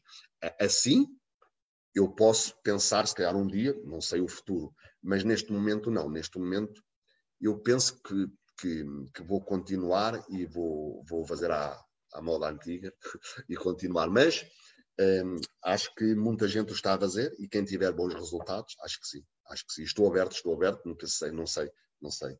Posso talvez puxar o Vitor Pereira para o ano ali para o pé de mim, a ver se aquilo perde mais uns quilinhos. Eu vou passar aqui para outra questão uh, do Luís Aires, um abraço para ele. Uh, como é que avalia um, um bom guarda-redes uh, na formação? É essa a questão. Na formação, sabes, como eu te disse, Sempre que o Mister aqui não, não está ligado à formação, mas. mas não, não, não estou. Dar... Sim, sim, não estou, mas eu, eu, eu, já quando fui para o Filadélfia em 2014, eh, eu montei eu, um, essa escola de. Uh, portanto, a escola guarda-redes, como o Benfica tem, o Braga tem, o Sporting, quase todos têm hoje em dia, não é? Um, e o Vitor Pereira era para ir comigo já nessa altura. E o Vitor depois não, acabou por não poder ir. E eu depois fui para Orlando City e, e, e acabou por não ir. Mas, como eu disse, neste momento um, eu presto sempre grande, grande atenção à, à formação. Eu vejo um, um, um, bom, um bom guarda-redes, como é que eu analiso, é que quando eu vejo um jovem abaixo dos 15, dos 15 anos, 14, 15, eu não consigo ter muito essa noção ainda, porque não é muito a minha área, mas com os guarda-redes do Bordeaux que têm 17 anos e 16, 17, 17, 18 ali naquela faixa, tu consegues, pá, quando, quando há ali algo que tu olhas para ele, vais ver um treino, como eu estou a ver às vezes, ou o Vitor chama-me a atenção, a Paulo, Paulo, tu tens que ver uh, o que este miúdo evoluiu agora no último mês, tens que ver aqui uns vídeos, ou tens que ver um treino, ou tens que puxar aí, e então é isso que acontece. Eu vou dizer o que eu faço mais o Vitor, é todas as semanas há um guarda-redes da formação que vem treinar connosco. Entendes? Por norma, é os da equipa da equipa B, né? que eu estou mais próximo de ser profissionais mas já trouxemos miúdos de, de 17 anos e 18 anos. O 17 anos pertence à seleção francesa né? e treina con, connosco. Aliás, este ano, um, ehm, possivelmente, eh, isto do Covid-19 está aí num bocado aqui a mexer com isto tudo, com a orgânica dos clubes todos, mas possivelmente o, o, o, o nosso terceiro guarda-redes vai pertencer ao grupo de trabalho vai ser um miúdo com, com 17 anos, que é esse miúdo internacional francês. Uh, porque tem 1,93m, porque é um, é, um, é, um, é um adulto, é um adulto, é um adulto, é um adulto. Uh, mais para baixo eu não consigo muito bem fazer porque não há pontos que o, o João, o Vitor, quem trabalha na formação há muitos anos, consegue identificar melhor as fraquezas e as virtudes que eu, com um miúdo de 14, 13 anos, posso olhar para ele, ter uma grande estampa e, epá, e voa bem e tal, mas não, não, não me consigo muito bem fazer uma avaliação correta a esse nível, vou ser sincero. Isso, eu vou seguir aqui para outra questão, e é uma questão muito típica que tem aparecido sempre aqui, do Nuno Carrasqueira, um, um abraço para ele. Uh, Paulo, é conhecido? Não, é, é, é, sabes, eu tenho, tenho cinco amigos, aqueles amigos que a qualquer altura que me telefonem e eu dou tudo o que tenho na vida. É, é, são cinco. Depois tenho muitos outros que eu amo, mas esses cinco, o, o, o, Nuno é uma pessoa que eu me deito no chão para ele passar por cima se for necessário. É um dos meus melhores amigos. Ele, ele pergunta qual foi o melhor guarda-redes que, que, treinaste e qual o que conseguiste potenciar mais. É... Pergunta difícil. Não, sabes, tenho, dois ao mesmo nível, são completamente diferentes, mas são dois guarda-redes top mundial. Top mundial. Um conseguiu fazer uma carreira brilhante e continua a fazer, né? está campeão do mundo, uh, vice-campeão da Europa, que é o, o, o Costil, né? O Costil é, é, é, tem 500 jogos já feitos na Liga Francesa, um, é, um, é um monstro, e depois o Raiz Muboli. O Raiz Muboli só não fez uma carreira mais brilhante devido às, às pequenas loucuras que ele cometeu antes de hum, trabalhar comigo e depois também quando sai do Filadélfia para a Turquia e agora está na Arábia Saudita, mas porque se perdeu um bocadinho, porque é um bebê grande e quem não o compreender não consegue tirar partido dele. São dois guarda-redes top, mas o Costil, o Costil, sem dúvida alguma, que é, um, é uma coisa assim, os têm sido três anos que tu não possas imaginar é, fantásticos. E como e quando tu ouves a equipa técnica do Bordeaux, eu estou lá há três anos e vou para o quarto treinador. E, e o Costil, uma vez disse em direto na televisão, como se fosse da Sport TV, que era impensável perder o, o Paulo Grilo como treinador guarda-redes. É tudo para mim. É o meu pai, é o meu amigo, é o meu treinador, é o meu psicólogo, é tudo, é tudo isto. Tudo o que ele me deu é o feedback que eu também lhe estou a dar algo, sabes? Isso é, é muito bom. Mas o Ben Costil e o Raiz Nuboli são os meus bebés de sempre. E agora vou dizer no futuro, meto os, meninos, os olhos naquele menino, Gaetan Pulsan. Fica o nome aí a reter. Sim, 21 anos. É? Isso é, vou lançar aqui mais uma pergunta do, do público para depois continuar. Uh, e já tenho aqui outras perguntas interessantes para, lhe lançar. Um, e, e, é mesmo do João Santos, um grande abraço para ele. Uh, que pergunta, tendo em conta tão grande experiência internacional, qual a visão do Mister sobre o guarda-redes português? Um abraço e um obrigado a este grande senhor do treino de guarda-redes. Olha, sabes que eu sou um defensor, assim, um, um, um, um, um apaixonado pelo guarda-redes português. Se calhar sou maluco, né? mas sou, mas não sou, sabes que é muito chão. Agora, o que me custa a mim, e eu, eu, sou uma pessoa que posso falar, porque assim, como tu disseste há pouco, para quem entrou só agora, só quem agora entrou na conversa, eu nunca treinei em Portugal. Portanto, eu, eu não sou, não devo nada a ninguém, ninguém me deve nada a mim, não sei se alguma vez vou treinar em Portugal, possivelmente não irei, não sei, mas eu, eu, eu guarda-redes português tem muito, muito potencial. E o guarda-redes português só não tem mais potencial e não temos mais guarda-redes portugueses a jogar, porque o futebol em Portugal não é os jogadores, não é nada, é o futebol em Portugal não está ao nível, não é o futebol em si jogado, é tudo o que envolve o futebol não está, não está, ao nível do, do, dos outros países. E então não tem respeito pelo, pelo jogador português, principalmente pelo, pelo, pelo jovem guarda-redes. Aí é a questão da aposta, né? Entramos nessa questão da, da aposta. No, é, não é, só no é. guarda-redes, mas no jogador. No jogador é, né? Quando um clube se refugia em, em, ir buscar um guarda-redes estrangeiro por muita qualidade que tenha, atenção, não é dizer mal dos estrangeiros, que eu estou, senão eu estava a dizer mal de mim, estou no estrangeiro a trabalhar. É quando um clube para se defender, se refugia a ir buscar um treinador, um, um, treinador, um guarda-redes estrangeiro com 30 anos, ou com 28, ou com 27, não é? para dizer, não, mas nós fomos buscar, pá, comprámos aquele gajo, damos um esforço financeiro para... Não pode, não pode, não pode. Senão, o Rui Patrício, que é o mais belo exemplo que se pode ter do que é apostar num jovem português, porque as pessoas devem ter a memória curta as pessoas é, ah, o guarda-redes português, ah, mas ele falhou, claro, ele não pode olhar. O, o Rui Patrício, quando começou a jogar, não é? Falhava, se calhar mais com, com um gajo com 27 ou 28 anos. O Rui falhava com 18 ou com 19 anos, o que não falha agora com 27 ou com 28 ou com 30. Só que teve um treinador, um staff técnico na altura, o Paulo Bento e o treinador guarda-redes, o Ricardo Pérez, em que pensaram assim, não, eles viram naquele menino, naquele menino na altura, algo de muito especial o Rui Patrício tinha algo de muito especial, tanto que tinha algo de muito especial, que provou né, que é, que é o, o que ele é hoje. É um campeão, é um, um dos melhores guarda-redes de sempre da história de Portugal, um dos melhores a jogar na Europa, mas o que é que fizeram? Apostaram nele. Apostaram nesse jovem. Ele chegou a entrar em Alvalade e a ser assobiado para, o aquecimento. Portanto, não foi só o Paulo, o staff e o Ricardo Pérez, mas foi principalmente o Rui Patrício, que teve uma capacidade psicológica, uma força, uma vontade de querer vencer na vida e dizer: não, não, eu sou muito mais do que o que vocês pensam. E nunca se viu aquele menino a deixar-se ir abaixo. Isto era enaltecer. Agora, houve outros que não lhes deram essa oportunidade que deram ao Rui. E eu sou um admirador do José Sá. Adoro o José Sá. Pronto, adoro. Pá. Eu era um apaixonado, era e continua a ser. Hein? Não sei se ele vai conseguir recuperar a carreira que eu pensei que ele ia conseguir fazer, é, que é do André Moreira. Eu, quando o André Moreira jogou no União na Madeira, é, o treinador dele tinha sido o Norton Matos e, e o adjunto Hugo, e eu, e eu tive com eles depois a falar. Eu, epá, é, é, eu, eu ficava deliciado a ver aquele menino defender.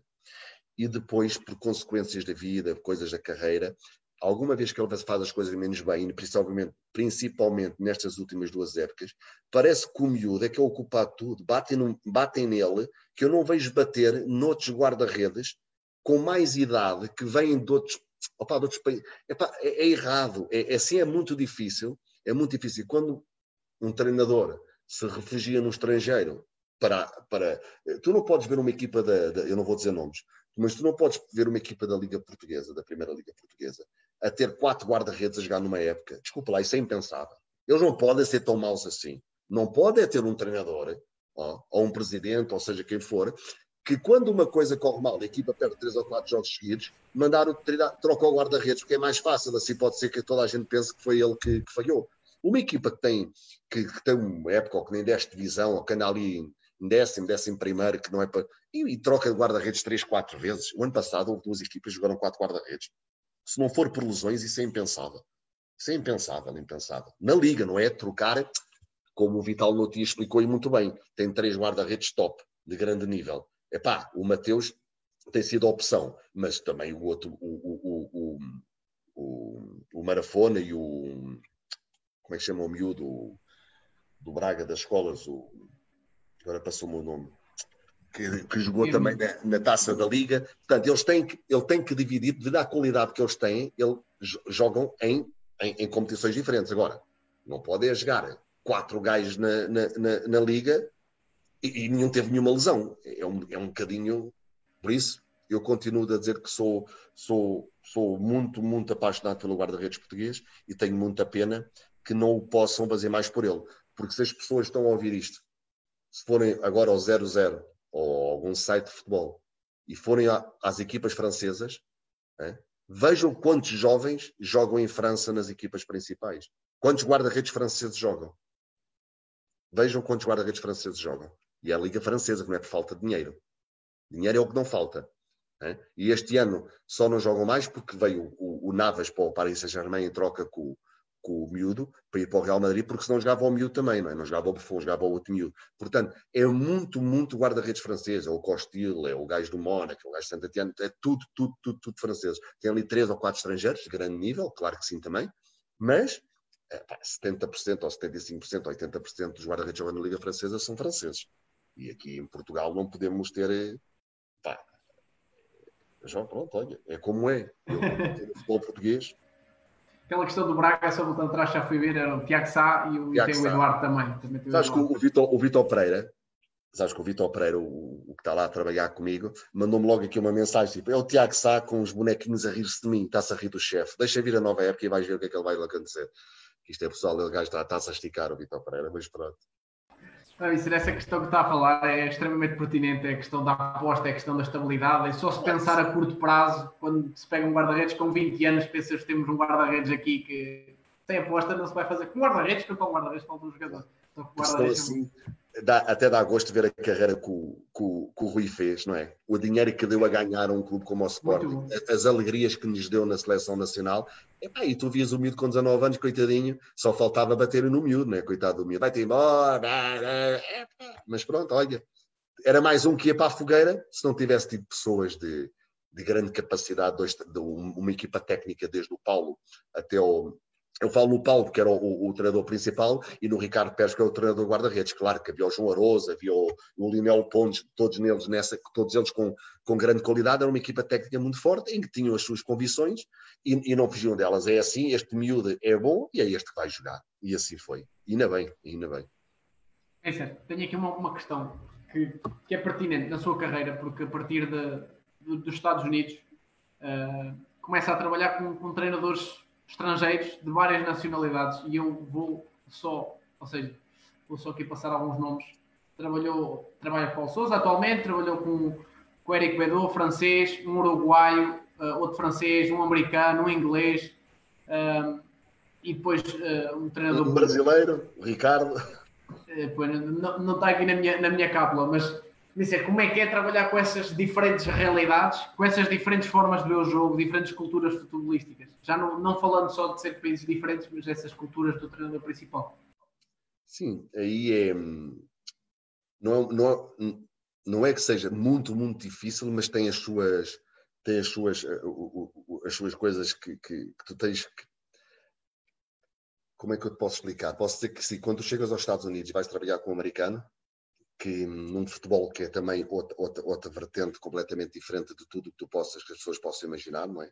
é que o ganhar ou o perder não é o mais importante, mas sim o, o, o espetáculo em si, o show, um, ehm, que as pessoas citam bem, é um, é um, é um, é um show para a família, é como ir ver um, ir à ópera ou ires ao teatro, é o futebol da MLS, é o estádio cheio, é que toda a gente cita bem, é, não há redes, não, os claques não se pegam, e então o treinador americano é uma pessoa muito low profile, uma pessoa muito tranquila, está sempre tudo bem, tudo tranquilo, e tu depois passas do americano para o inglês, né? passas do inglês para o, para o, o uruguaio, do uruguai para o, para o francês, do francês para o brasileiro, brasileiro, estas mudanças todas, a nível do, do, do jogo em si, leva a que tu tenhas que mudar algumas coisas, porque o, o modelo de jogo é diferente de uns para os outros, não é? Sem dúvida alguma, não é?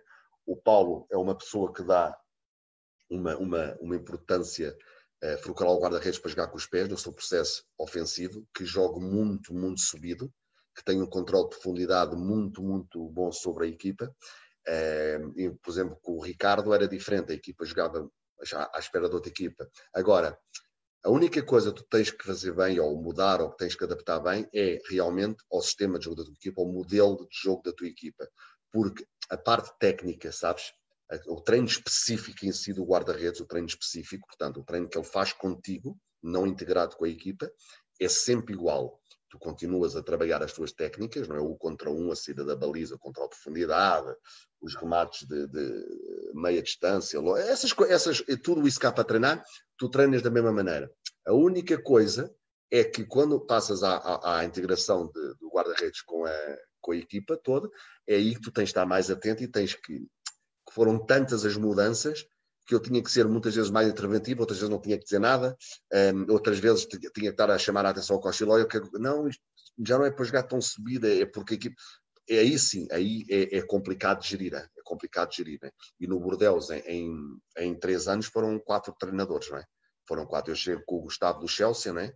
E passa ao Eric Boudoué, do Eric Boudoué passa para o Ricardo, o que jogou do Benfica, ao Central, um, e depois veio o Paulo, e agora pronto, este ano e meio com o Paulo, um, são, a equipa técnica são sete, e é de uma, uma, uma estrutura profissional, eh, aquilo é uma máquina, parece um comboio, um TGV em andamento e ninguém para, é, é uma loucura, tem sido o melhor, o, o, a melhor época da minha vida para trabalhar, tenho aprendido muito.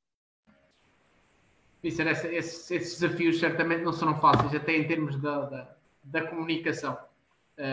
Mas eu vou, vou, voltar aqui à chegada aos Estados Unidos. O Mister entra, como já falou, através do seu guarda-redes no, no Filadélfia uh, e, e, está lá dois anos. E gostava que nos falasse um bocadinho como é que foi essa experiência nos Estados Unidos e, e, concretamente na MLS, porque lá está, você já falou, já tocou um bocadinho nessa parte do show, mas, mas a grande questão que eu acho que, que, as pessoas não sabem é como é, como é que é o trabalho, se, se, se há condições de trabalho, se, se, o futebol é assim tão apaixonante, se as pessoas gostam, se, se há qualidade, também é importante. Que diferenças Olha, é que há? É, é um sonho, é, é muita gira, sem dúvida alguma. Se alguém tiver um dia a, a possibilidade de trabalhar na MLS, é, a única coisa que eu te posso dizer que foi difícil para mim me adaptar, que demorei algum tempo a compreender, mas depois de compreender a minha vida, foram três anos fantásticos, tais dois anos no Filadélfia e um no Orlando City, um, foi que condições de trabalho são top, do melhor que tu possas ter. Um, profissionalismo deles, fantástico. As pessoas são fantásticas, boa gente, boa gente, quem está no futebol, no, no futebol no, na, na, parte dos clubes, tudo boa gente, sérios, não te falta nada. A vida nos Estados Unidos é maravilhosa para quem tiver um bom emprego e ganhar bem, claro que no futebol é isso que acontece. Depois tens os estádios que são coisas incríveis. Quando jogas nos estádios de futebol americano, então, tens estádios que são, tu ficas, tens vontade de ir duas horas antes para estar a olhar para aquilo, aquilo parece que estás a viver um sonho. E depois vai muita gente ao futebol, adoram aquilo, é o quinto desporto do país, ou o sexto, mas quem vai ao futebol é aqueles que gostam mesmo de futebol. É um show, toda a envolvência antes do jogo, a seguir ao jogo, aquilo é, é, fantástico, é muita, muita giro, não há nenhum estádio vedado, tu interages com toda a gente, com toda a gente. Depois tem aquelas, aquelas questões que tu vês na NBA e no futebol americano, que é o draft. Também nós fazemos lá, vais ver os meus na universidade, as 20 equipas, hoje já são 26 equipas, na minha altura éramos só 20, ficam todos juntos uma semana, todas as equipas técnicas, em, em Miami, durante uma semana a ver os jogadores. É uma interligação. Opa, aquilo é muito, muito. Os Estados Unidos são, são fantásticos para isso. E para viveres o futebol, sim. Agora, a única coisa é que o mais importante não é ganhar. E isso, isso mexe um bocadinho com quem veio da Europa veio de quem é meio latino, que queres ganhar, que queres. Às vezes eu ficava doente e eles diziam, ah, hard luck, ah, hard luck, ah, ah, semana a mais, hard luck. Ou, eh, sei lá, ir jogar ao, ao, aos Galaxy ou LA e como, como são quatro horas de diferença horária dentro do próprio Estados Unidos, né? uma viagem para outra ponta dos Estados Unidos, ires três dias antes e, e, e, não haver treino, só, só te voltas a reunir no dia do jogo, à hora do jogo, uma hora e meia, vai toda a gente ir ao estádio. Portanto, dão dinheiro a cada jogador, a cada treinador, tens um quarto no hotel e cada um faz o que quer durante aqueles, aqueles dias. Portanto, é uma, é uma situação diferente. Quando tu chegas, se não fores preparado para tal, como eu, eu, eu, eu tive que sair de estágio do CSKA para ir diretamente para os Estados Unidos. Né? Estava um dia a treinar o CSKA, no dia a seguir viajei para os Estados Unidos, para... e então não sabia minimamente o que é que se passava ali. Né? O Raiz não, é para vir, é para vir, então é para ir. Um, agora, uma pessoa que vá e que se informa antes, pá, vai, viver, vai viver um sonho, porque aquilo é fantástico. Todo, todo, todo, toda a envolvência, um, não falta nada. Condições de trabalho, jogadores com, com, com qualidade, o futebol na América está, está a evoluir, ou não da maneira que eles queriam ou como eles programavam, mas está, está, no, está no bom caminho e é, vale a pena, vale a pena lá ir, vale a pena. E seria o guarda-redes americano, o típico guarda-redes americano, como é que o descreve? O típico guarda-redes americano não tem nada a ver com aqueles que jogaram na, na Europa, que as pessoas estavam habituadas a ver. Né? É, agora, são é. Imagina, são fisicamente, fisicamente, são do melhor que tu possas trabalhar. Porquê? Porque pela própria história dos Estados Unidos do desporto. As faculdades, as universidades, né? porque eles não têm desporto de formação como nós temos aqui, né? não tem futebol de formação, não há campeonato de juvenis ou de júnior, não há nada disso. É as universidades que fazem esse, esse, esse transfer. Né? Portanto, os miúdos são nas faculdades, uns jogam basquete, outros jogam futebol, outros jogam beisebol e tudo isso. Um, só que têm, as faculdades são coisas enormes, com, com potencial para tu trabalhares, seja física, técnica, pá, tudo o boi do melhor, e então chega, tu apanhas um, fisicamente gajos incríveis. Depois, uh, tecnicamente, as capacidades coordenativas eles são fantásticos também porque entendem muito bem uh, uh, eles mão esquerda ou mão direita, porque já vai do quê? Porque eles na escola não começam a jogar futebol. Nenhum jogador de futebol começou a jogar futebol. Começaram todos a jogar basquete, um, ehm, beisebol. Uma bagagem muito grande, né? Então o que acontece? Eles têm uma, as capacidades físicas deles, as capacidades coordenativas, as capacidades motoras são incríveis, porque eles jogam é uma bola, é agarrar a bola do ar, é o basquete, é, o, é, é, a esquerda, a direita, é fugir, é, tudo isso leva a que quando eles chegam ao futebol, não é? Tu não tens esses problemas como tens aqui em alguns países que tu passas, né? e tens que estar a, a, a, trabalhar o braço esquerdo porque nunca tinham trabalhado, ou trabalhar da maneira, a mão contrária, quando a bola vai mais ao, ao ângulo, eles nisso são perfeitos. Depois, claro, a, a fraqueza e o, e o déficit é na, na, parte tática, a cultura tática, o entender o jogo. o guarda-redes é capaz de passar o jogo inteiro na, na, linha da pequena área quando a bola está no, lá no canto. Agora já não tanto, porque já há alguns treinadores estrangeiros há mais tempo ali, já começou a haver outra abertura do futebol americano um, para o jogador americano ver, mas era essa a vertente, a vertente de, do, do, do, jogo em si, do guarda-redes estar a entender o jogo da mesma maneira que existe com, com o europeu ou com, com, com, o brasileiro, ou que, que entendo que é o que a bola está no canto, eu tenho que subir o terreno, uh, onde é que está o avançado posicionado, chamar uma defesa, eles vivem aquilo estão a ver o jogo também, ele só está a ver o jogo, está a assistir também ao espetáculo, está a assistir ao espetáculo, mas quando tu consegues e arranjas vários guarda-redes que consigam compreender e entender melhor o jogo, têm umas capacidades hum, muito boas, têm muito potencial. Vou aqui ao público outra vez, temos aqui várias questões, este está a concorrer. Uh, o Francisco Freitas, um abraço para ele, uma pergunta aqui interessante. Uma pergunta para o Missa. Durante a sua carreira passou por clubes com contextos completamente diferentes. Em que sentido é que isso afetou a sua metodologia e a maneira como vê o treino de guarda-redes? Um, bem, bem de encontro àquilo que, a gente falou, que nós falámos há, há pouco, que é, enquanto eu estive na Arábia, nos Dubai, aqueles sítios todos, não é? é não, nunca iria conseguir evoluir como treinador guarda-redes e entender o jogo é? naquele contexto. Ia ser muito mais difícil. Que adaptas a um futebol que é fraco, a um jogador que não tem muita qualidade, acabas por, um, por ir um bocadinho na, naquilo e, e, é mais do mesmo. Quando tu fazes o transfer para a Europa, para os Estados Unidos, uh, se for para outro continente, para o Brasil também, não é? Um, acabas, acabas por, por evoluir muito como, como guarda-redes e mudares a, a tua própria a tua própria metodologia de treino. Eu fui-me adaptando, fui, fui, fui melhorando os aspectos que eu pensava que, que poderia melhorar e eu hoje entendo o treino e a minha metodologia de treino é muito virada para o jogo. Eu vejo muitos resumos de jogos. Os meus exercícios uh, são quase sempre uh, o que se passa no jogo. Eu vejo os resumos das defesas, dos golos que os guarda-redes sofrem, todas as que eles tocam na bola, aquilo repete três ou quatro vezes eu vou-me adaptando e vendo, e nos últimos cinco ou seis anos, principalmente há seis anos para cá, tenho uma bateria de exercícios que eu tirei para cada técnica que eu quero.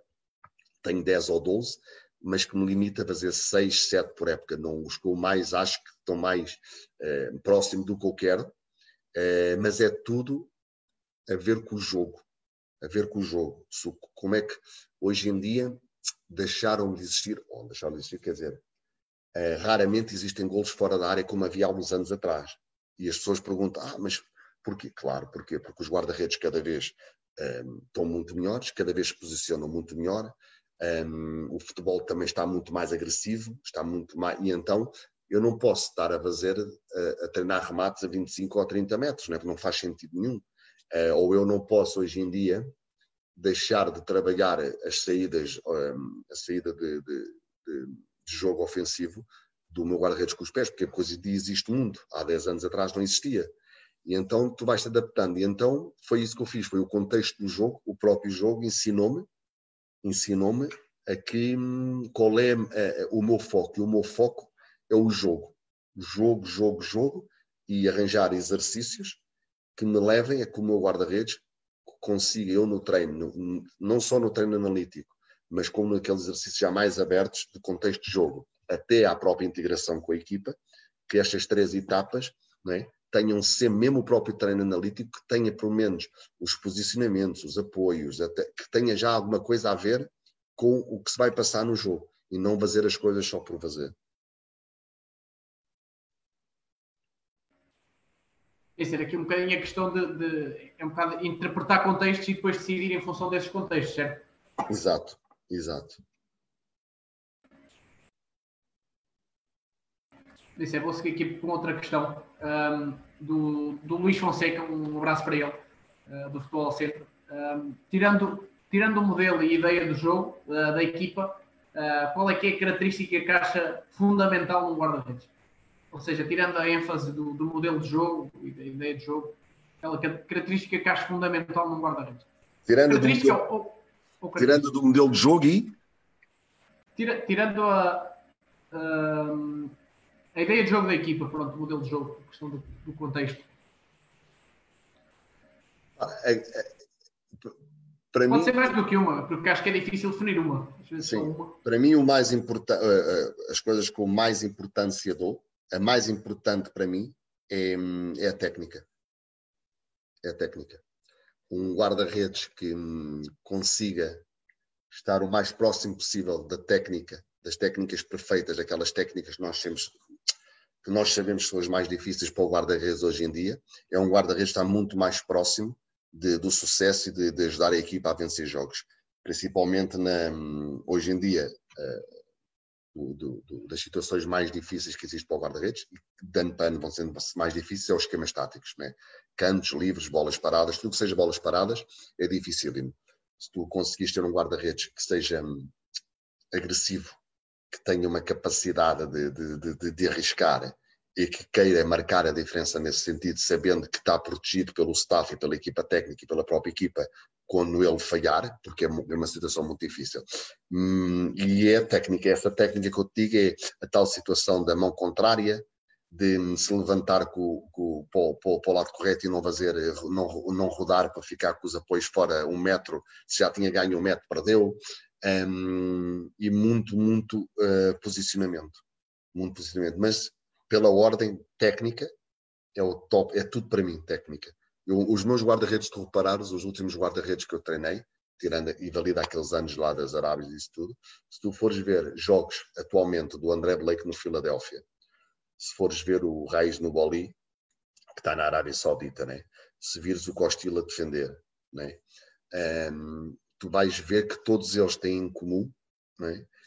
um, que tecnicamente eles são perfeitos em, muito dificilmente cometem erros técnicos, cometem erros de jogo, dão, falham como os outros, mas tecnicamente, mão contrária, socar com a mão correta, uh, sair a jogar uh, com o pé direito, com o pé esquerdo. Um, uh, uma das questões que toda a gente diz que, que, que, eu sou muito exigente, e o João e quem me conhece, é no um contra um, que, que, eu, que eu comecei há muitos anos atrás e toda a gente dizia, e tu já falaste sobre isso, um contra um, a questão da parede, de usar aquela técnica que se usa no futebol salão. Um, aliás, eu tive treinadores de futebol salão que me deram os parabéns e, e, eu, quando fui ver os tais treinos que eu disse futsal e que trouxe isso para o futebol, ainda eu jogava, portanto, já foi há, há 12 anos atrás, diziam que um gajo era maluco e hoje em dia toda a gente o faz, né? E, um, essa técnica do um contra um, um é pena tu não, não, não poderes pôr aí um vídeo do Costil, né? Um, no um contra um ou do Raiz no Campeonato do Mundo que tem contra a Bélgica, contra isso tudo, quer dizer, são situações de que é muito, muito, muito, muito trabalho, né? Um trabalho muito intenso, uh, mas para mim, eu vou dizer, é técnica a palavra, técnica, técnica, técnica.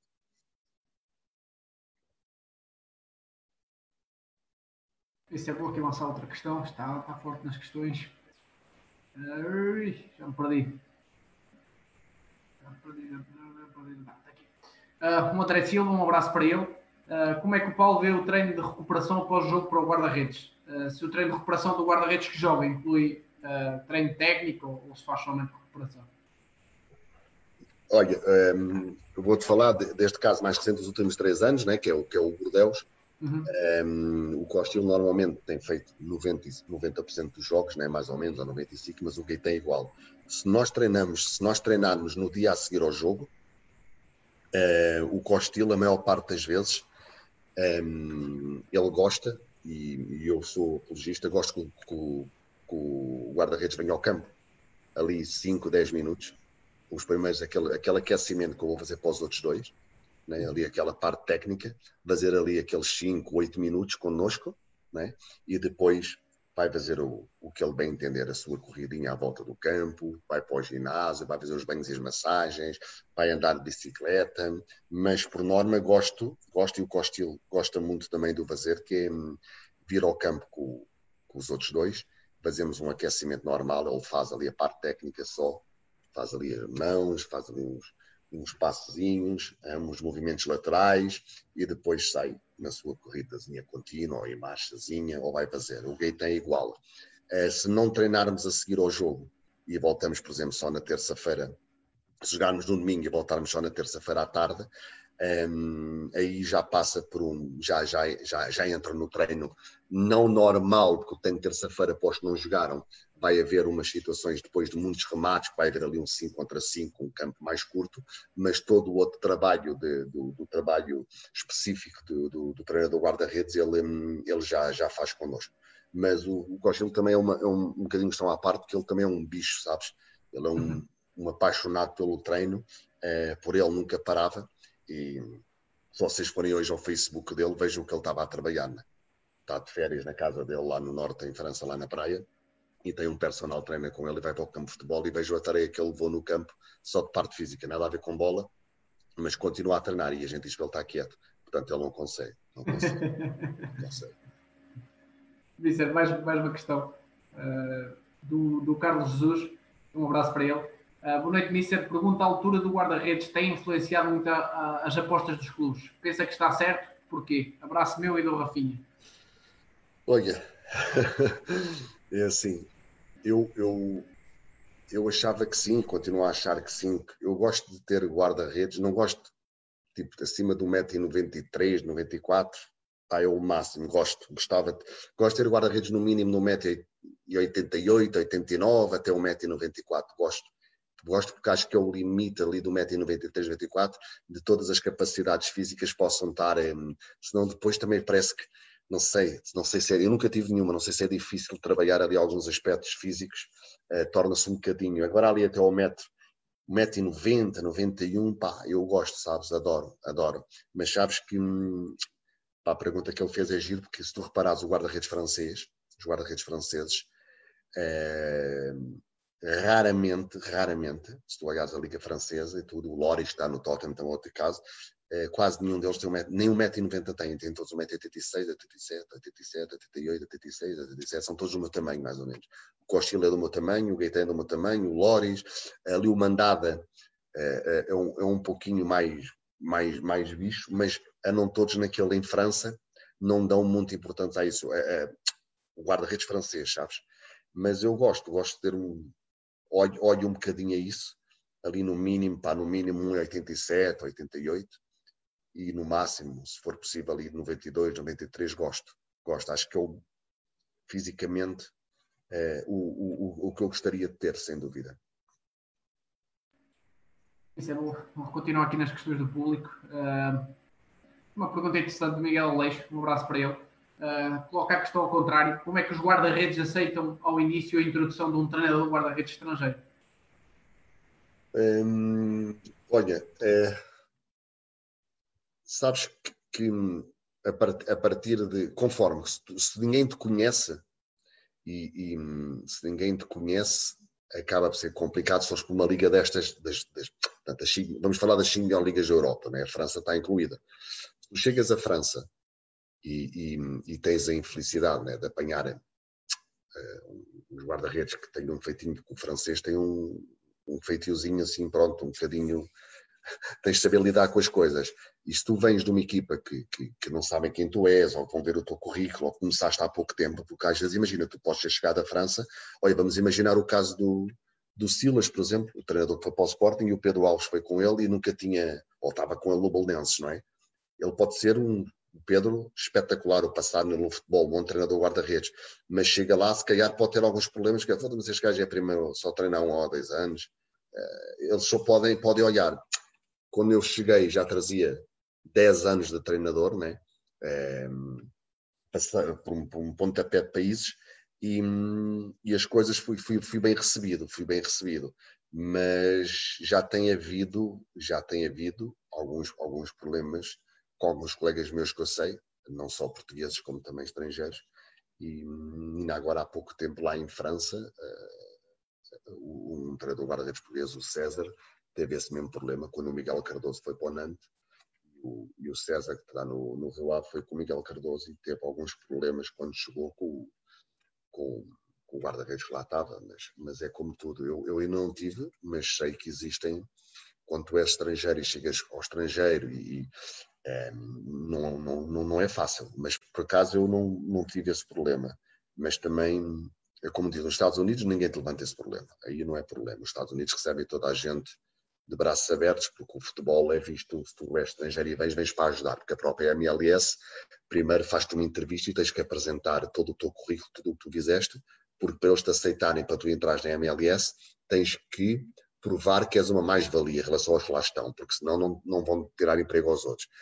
Uh, aqui na Europa funciona um bocadinho de maneira diferente, mas em França tive, tive realmente a felicidade de cair, cair num grande clube e que tinha, tinha estes guarda-redes que trabalham comigo até hoje, que me receberam de braços abertos e foram uma, foram uma grande ajuda, foi, foi bom. Vou continuar aqui nas perguntas, que temos muitas uh, e interessantes. Uh, Paulo Louro, um abraço para ele. Uh, Mister, como pode ou consegue gerir dois guarda-redes equivalentes? Você já tocou aqui um bocadinho nesta questão da gestão do grupo guarda-redes, mas já agora, Sim. se tiver Sim. dois guarda-redes muito parecidos, se define claramente um número um, se, se às vezes essa escolha pode até nem ser sua? Uh, normalmente tem passado sempre por mim. Tem passado sempre por mim, tem sido, tem sido uma grande confiança e tem sido muito bom. Um, é, como eu te, é como eu digo, um, eu, eu, eu quero que os meus guarda-redes entendam e tenho conseguido passar isso, uh, que, que é, uh, vai haver um número um, sem dúvida alguma. Até mesmo antes de começar a época, sem dúvida alguma, que, que tu tens, há um que é escolhido. As coisas até podem mudar, não é? Uh, podem mudar, mas há um que é escolhido. Agora, eu, não, eu nunca, nunca gostei muito quando eu jogava a bola, como o treinador do guarda-redes ou o treinador principal, andassem tipo a dar vestinhas, não, mas se continuas a trabalhar assim, pá, depois vai dar tipo, ok, se ele falhar, tu jogas, ou, não, isso, eu, eu não sou apologista disso. Eu sou esta tal relação de pai para filho, dizer-lhe, uh, Gaetan, tu vais jogar, sem dúvida alguma, vais jogar, mas não vais jogar se o Costello falhar. Costello pode falhar e continuar a jogar. Uh, não é por falhar que vai sair da equipa, que eu não tiro um guarda-redes por falhar. Pode estar a um ou dois jogos e não vai sair da equipa, sem dúvida alguma. Não, não, não, não trabalho assim. Agora, não sou eu o gajo de andar atrás do, do Gaetan ou atrás do Costello a dizer, pá, calma, mas a tua oportunidade vai chegar, hein? isto, ele, ele, vai, ele agora ele até teve ali, sabes, isto, não, não, não, sou, sou mais, mais, estou sempre a motivar, sempre a dizer que alguém tem, isto não vai ser fácil, foda o gajo está tá, tá em grande, mas ouve, continua, se continuares como estás, ouve, a qualquer altura pode surgir, pode surgir, não porque ele está mal, mas pode ter um castigo, pode se lesionar, pode isto, pode aquilo. Agora, também tens que ter a, sorte e, e, e das pessoas que estão do outro lado serem dois gajos, hein? Como deve ser, ou três, neste caso, normalmente são dois, três do mesmo nível, não é assim, não tens um miúdo, mas tem que ser também teres a sorte, teres dois guarda-redes, dois homens, dois profissionais, e dizes, não, este gajo está a ser sincero comigo e então eu vou dar tudo de mim, porque eu posso estar a dizer ao outro, olha, epá, este é o número um, tu és o número dois, ouve, eu não sei, mas pá, possivelmente vou-te dar hipótese na taça, mas e ele está assim, sim, e ok, este grande malandro, mas é lixar. Epá, tens de ter sorte. Aí não depende só de ti. E eu vou manter isto. Agora, tenho tido sorte porque o Costil é espetacular, o miúdo Gaetan é incrível, não é? Tenho tido essa felicidade estes três anos, mas imagina que eu posso apanhar um artista qualquer, como há aí tantos, que diz sim, sim, está bem, só não te faça folha se não puder, ou, porque a verdade é que o futebol é assim mesmo, e quem não, quem não compreender isso está, está a, a pensar, ah, não, isto é um, é um mundo mágico. Não, é mentira, há muita gente má no futebol. Eu, felizmente, estou, estou bem, estou bem servido, mas posso vir a ter hum, problemas e sei que usar, não é? E sei, olha, lá, temos o, o, como eu não conheço quem é, nem, nem sei quem é, que nem, nem me interessa tão pouco, temos esse problema né, a passar-se em Portugal com, no Sporting, não é? Quando, quando o miúdo, o, este miúdo, o Luís Max, que vai para a baliza, quer dizer, depois do miúdo conquistar o lugar, o outro é que mostrou a outra faceta dele, aquele Renan, que é que. Portanto, isto, temos esse caso. É? Temos esse caso. E quando jogam está tudo bem, quando não jogam já está Muito tudo mal, já ninguém para. Por isso é que hum, tem que se ter sorte. Eu, treinador guarda-redes, é? ou tu, ou Miguel Aleixo, ou João Santos, ou Vitor Pereira, e depois do outro lado a gente está a falar e eles não, concordam, estão a ser, estás a ser justo, ainda bem que me estás a dizer que ele neste momento para ti é melhor que eu. Mas sabendo ele que eu conto com ele, que, ele, que eu sei que ele é muito bom, que é o que o Gueita me diz que é o, o, meu pai, como ele disse na televisão quando foi a seleção de França, o meu pai deve estar contente agora, que é o meu pai Paulo. Porquê? Porque foi ele que me puxou para cima, foi ele que me deu, mas, ah, mas, mas tu não jogas, eu não jogo porque o outro é melhor que eu, porque o outro está muito bem. Mas tens de ter essa sorte. Agora, podes ser um grande artista e, e andas tu ali a, a, tentar com paninhos quentes e ele está-te a dizer, pá, vai dar uma curva que eu não gosto de ti. Tem que ter sorte, tem que ter sorte também. Concordo, concordo plenamente. Uh, temos aqui uma questão do Luís Aires, um, um abraço para ele. Um, ele pergunta que tipo de guarda-redes o Mister dá preferência, mas assim, não, não diria dar preferência, mas uh, se pudesse escolher, escolheria, ou que fica entre os postos, mas defende muito, ou que arrisca controlar a profundidade e joga mais longe da baliza. Se tivesse que escolher um dos extremos, não é fácil. Para jogar no Bordeaux atual com o Paulo Souza, com esta equipa, com este modelo de jogo, com, com, os, nossos, com os nossos princípios, contudo, o segundo. Não pode ficar entre os postos, tem que arriscar, tem que. Aliás, foi uma adaptação que o Cochil teve que fazer porque hum, o Costa era um guarda-redes que hum, fantástico em tudo, mas não, não arriscava muito. E como o Bordeaux era uma equipa que esperava pelo adversário antes do Paulo chegar, um, ele, ele, claro, jogava, jogava mais, mais baixo. Desde que o Paulo chegou, uh, nós somos uma equipa pressionante, somos uma equipa que jogamos muito alto. E neste momento o nosso, o, Costilo e o Gaetan jogam 10 metros, 15 metros fora da área quase sempre, e, e, o próprio Costello nas bolas, na, na, nas saídas, da, no, nos cantos, nos camastacos, nas bolas, nessas bolas de arriscar, este ano fez uma época fantástica. Teve 10, 12 saídas um, de risco e que foi buscar a bola e bloqueou, quando nos outros dois anos comigo, os dois anos juntos, não teve 10 ou 12 juntas. E só nestes seis meses que esta época durou, uh, conseguiu mudar isso tudo, por, por, pelo que o Paulo exige do jogo, pelo que a equipe exige, e nós nessa mudança do treino o próprio Costume teve que transformar, teve que se adaptar a esse, a esse jogo. Isso, isso também exigiu muito, muito, ou também exigiu de si na questão da, da, da adaptação do treino, ou, ou, pelo menos da mensagem de chegar e, e de criar maneiras para o guarda-redes se sentir também confortável a jogar mais alto, porque o guarda-redes está habituado a jogar baixo e de repente pede a jogar ali 10 ou 15 metros mais à frente, isto exige treino. Uh, e, e, também já agora gostava de saber como, é, como é que o Mister pode ter trabalhado isso uh, que tipo de mensagem fez passar também para, para dar conforto e segurança quando, quando, quando o Paulo chegou, um, ehm, na, na, outra época anterior, faltava só dois meses para terminar a época e ele chegou logo com esta ideia. E então aqueles dois meses foram como se fosse uma adaptação. Uma coisa que tem muito boa, que o Paulo Souza tem, tem fantástico e a nossa equipa técnica tem, toda inter, porque esta interligação é muito boa, é que ehm, eu nunca tenho que me preocupar Ehm, com a, a, integração do meu guarda-redes nesse processo e nessa mudança. Porque o próprio Paulo e a equipa técnica né, arranjamos exercícios entre nós que eu proponho, ou que eles me dizem, oh Paulo, se a gente fizer isto também, ou isto vai te ajudar, isso é pá, ajudava mais de outra maneira. Então a gente, vamos fazer isto duas vezes por semana, vamos adaptar isto assim também, vamos fazer este exercício de finalização ou esta transição desta maneira. E foi esses dois meses que deram, que foram um, um grande trampolim para que esta época, para o Costello, já fosse muito mais fácil entender melhor o que é que seria jogar, controlar melhor a profundidade, jogar muito mais alto e quando era apanhado a ter que recuperar a posição na baliza, não é? Não, não ficar tão baralhado como muitas vezes nos primeiros dois meses dei por ele a vermos vídeos em que ao recuperar a posição ficava, não ficava bem, ficava ali um mais um metro para a direita, que, que tinha que dar, tinha que fechar ali um bocadinho mais, porque era o tal processo de estar 15 metros ou 20 adiantado, em que aqueles 15 metros ao vindo para recuperar, tu não tens, não, não tinha hein, ali a noção do espaço, estás a saber? Um, mas o que eu gosto de trabalhar, que estou encantado com esta equipa técnica que o Paulo este, agora eh, espero que seja para sempre no, neste ano e meio, foi que, hum, que tenho uma, eles ajudam tanto, dão tanta importância ao treino de guarda-redes e ao meu treino, que jamais são incapazes de fazer um exercício que vejam que não está a ser benéfico para tal. Ou, por exemplo, vou-te falar num caso mais específico, às vezes a finalização, que é uma coisa horrível para o guarda-redes e que tens que fazer todas as semanas. Muitas vezes nós adaptamos os tempos ou mudamos, uh, uh, em vez de estar só toda a gente de um lado a estar, fazemos dois grupos com do, duas situações diferentes, um com cruzamentos, outros com transições, ou outros só remate mesmo de um contra um, e então conseguimos uh, fazer com que o treino guarda-redes, é, é, este um integrado, seja um, pá, fantástico para mim, seja muito, muito bom e muito mais fácil um, ehm, para esta mudança de, deste modelo de jogo que o Paulo implantou. E tem a questão de tornar o, o seu treino e o treino do guarda-redes mais rico, né? porque vai ter Sim. contextos diferentes e contextos que é o, é o modelo de jogo, que é o que interessa. Eu vou Sim. aqui lançar outra questão, e esta acho acho interessante, do Cláudio Ferreira. Uh, um abraço para ele.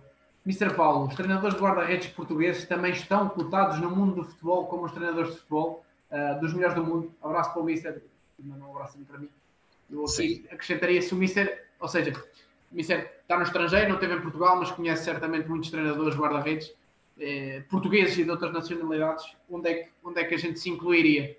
Em termos de qualidade, e vou colocar mais. Se, vou colocar, eu coloco a questão a seguir, que é uma questão um bocadinho diferente. Eu, eu é, acho que o treinador de guarda-redes português é dos melhores do mundo. É? Eu, para não dizer os melhores, onde se trabalha melhor, duvido que se trabalhe melhor que em Portugal o treino de guarda-redes. Duvido.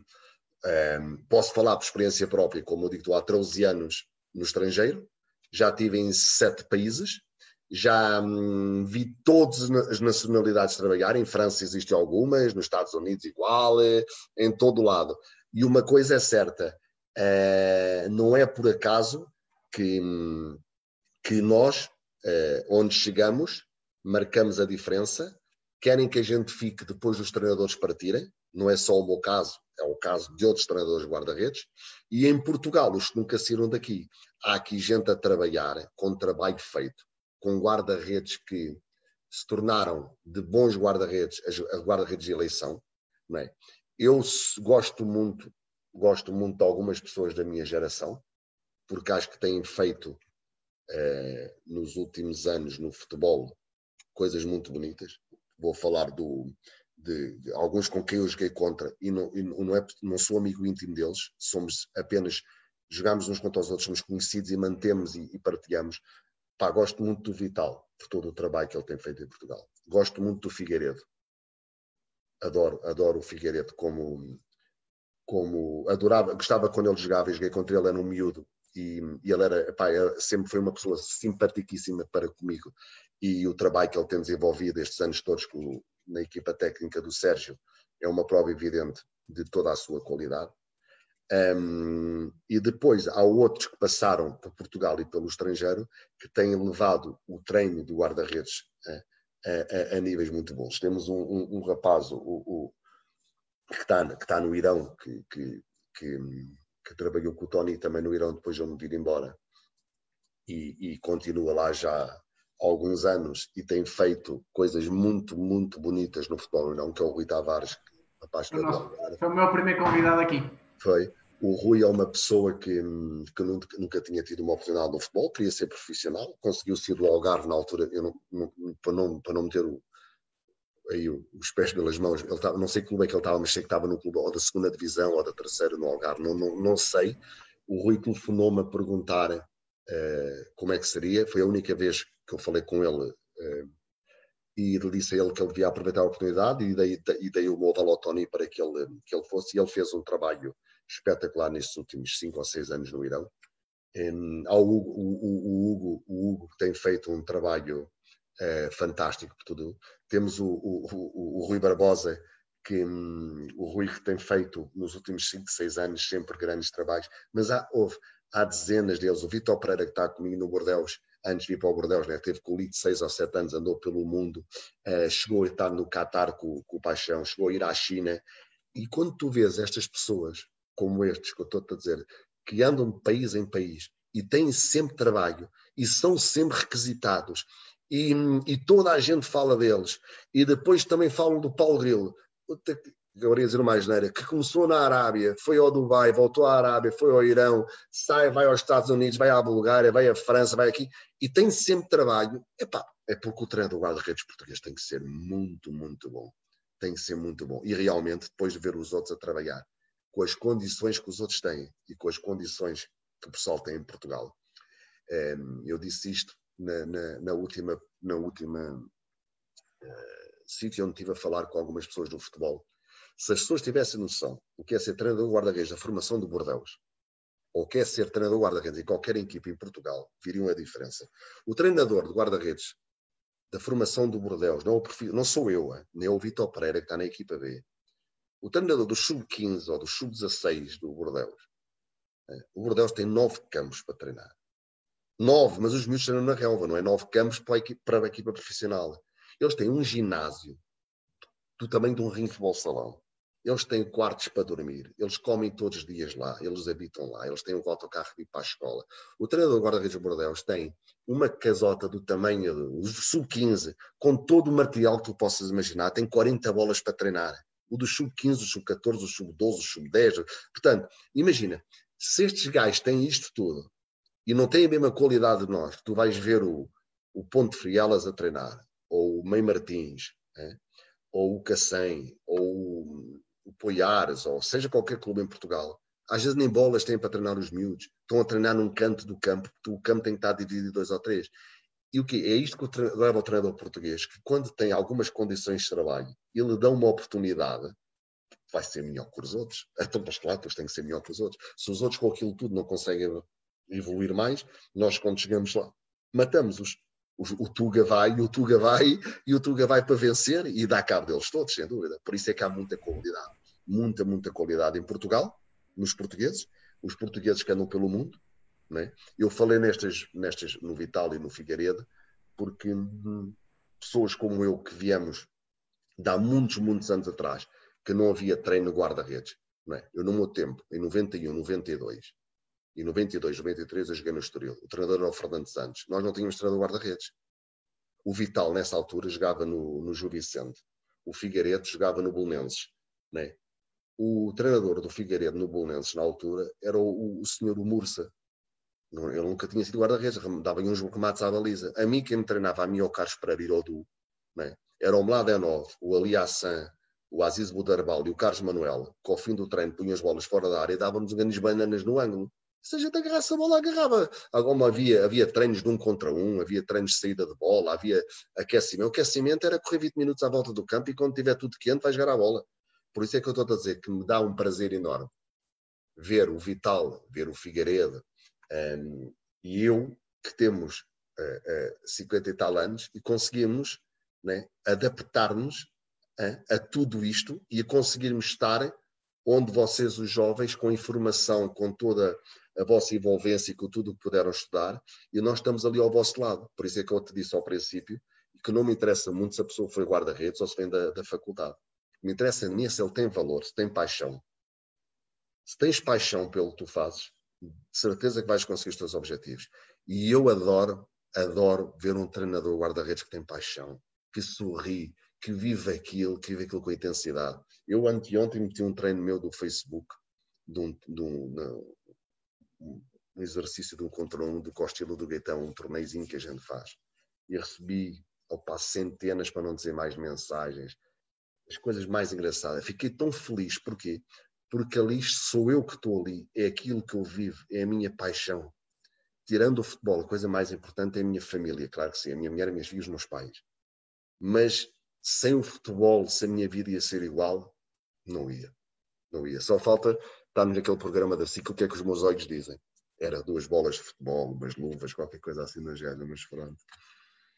Vicente, eu estava para lançar aqui outra pergunta, porque é uma pergunta igual, mas ligeiramente diferente, que é, tem a ver, não sei se o Mister não está muito por dentro, mas se calhar consegue, consegue ou pode definir, que é, fala-se muito das escolas guarda-redes, a escola espanhola, a escola brasileira, e eu continuo a olhar para a escola portuguesa e não consigo definir linhas gerais.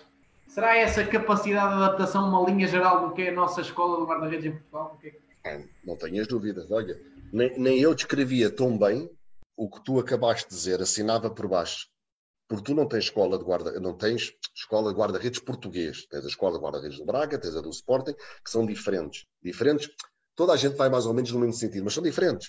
Uh, a minha, a, do, a tua, um, a dos outros todos. Agora, uma coisa é certa: uh, é, é a tal questão outra vez do Tuga.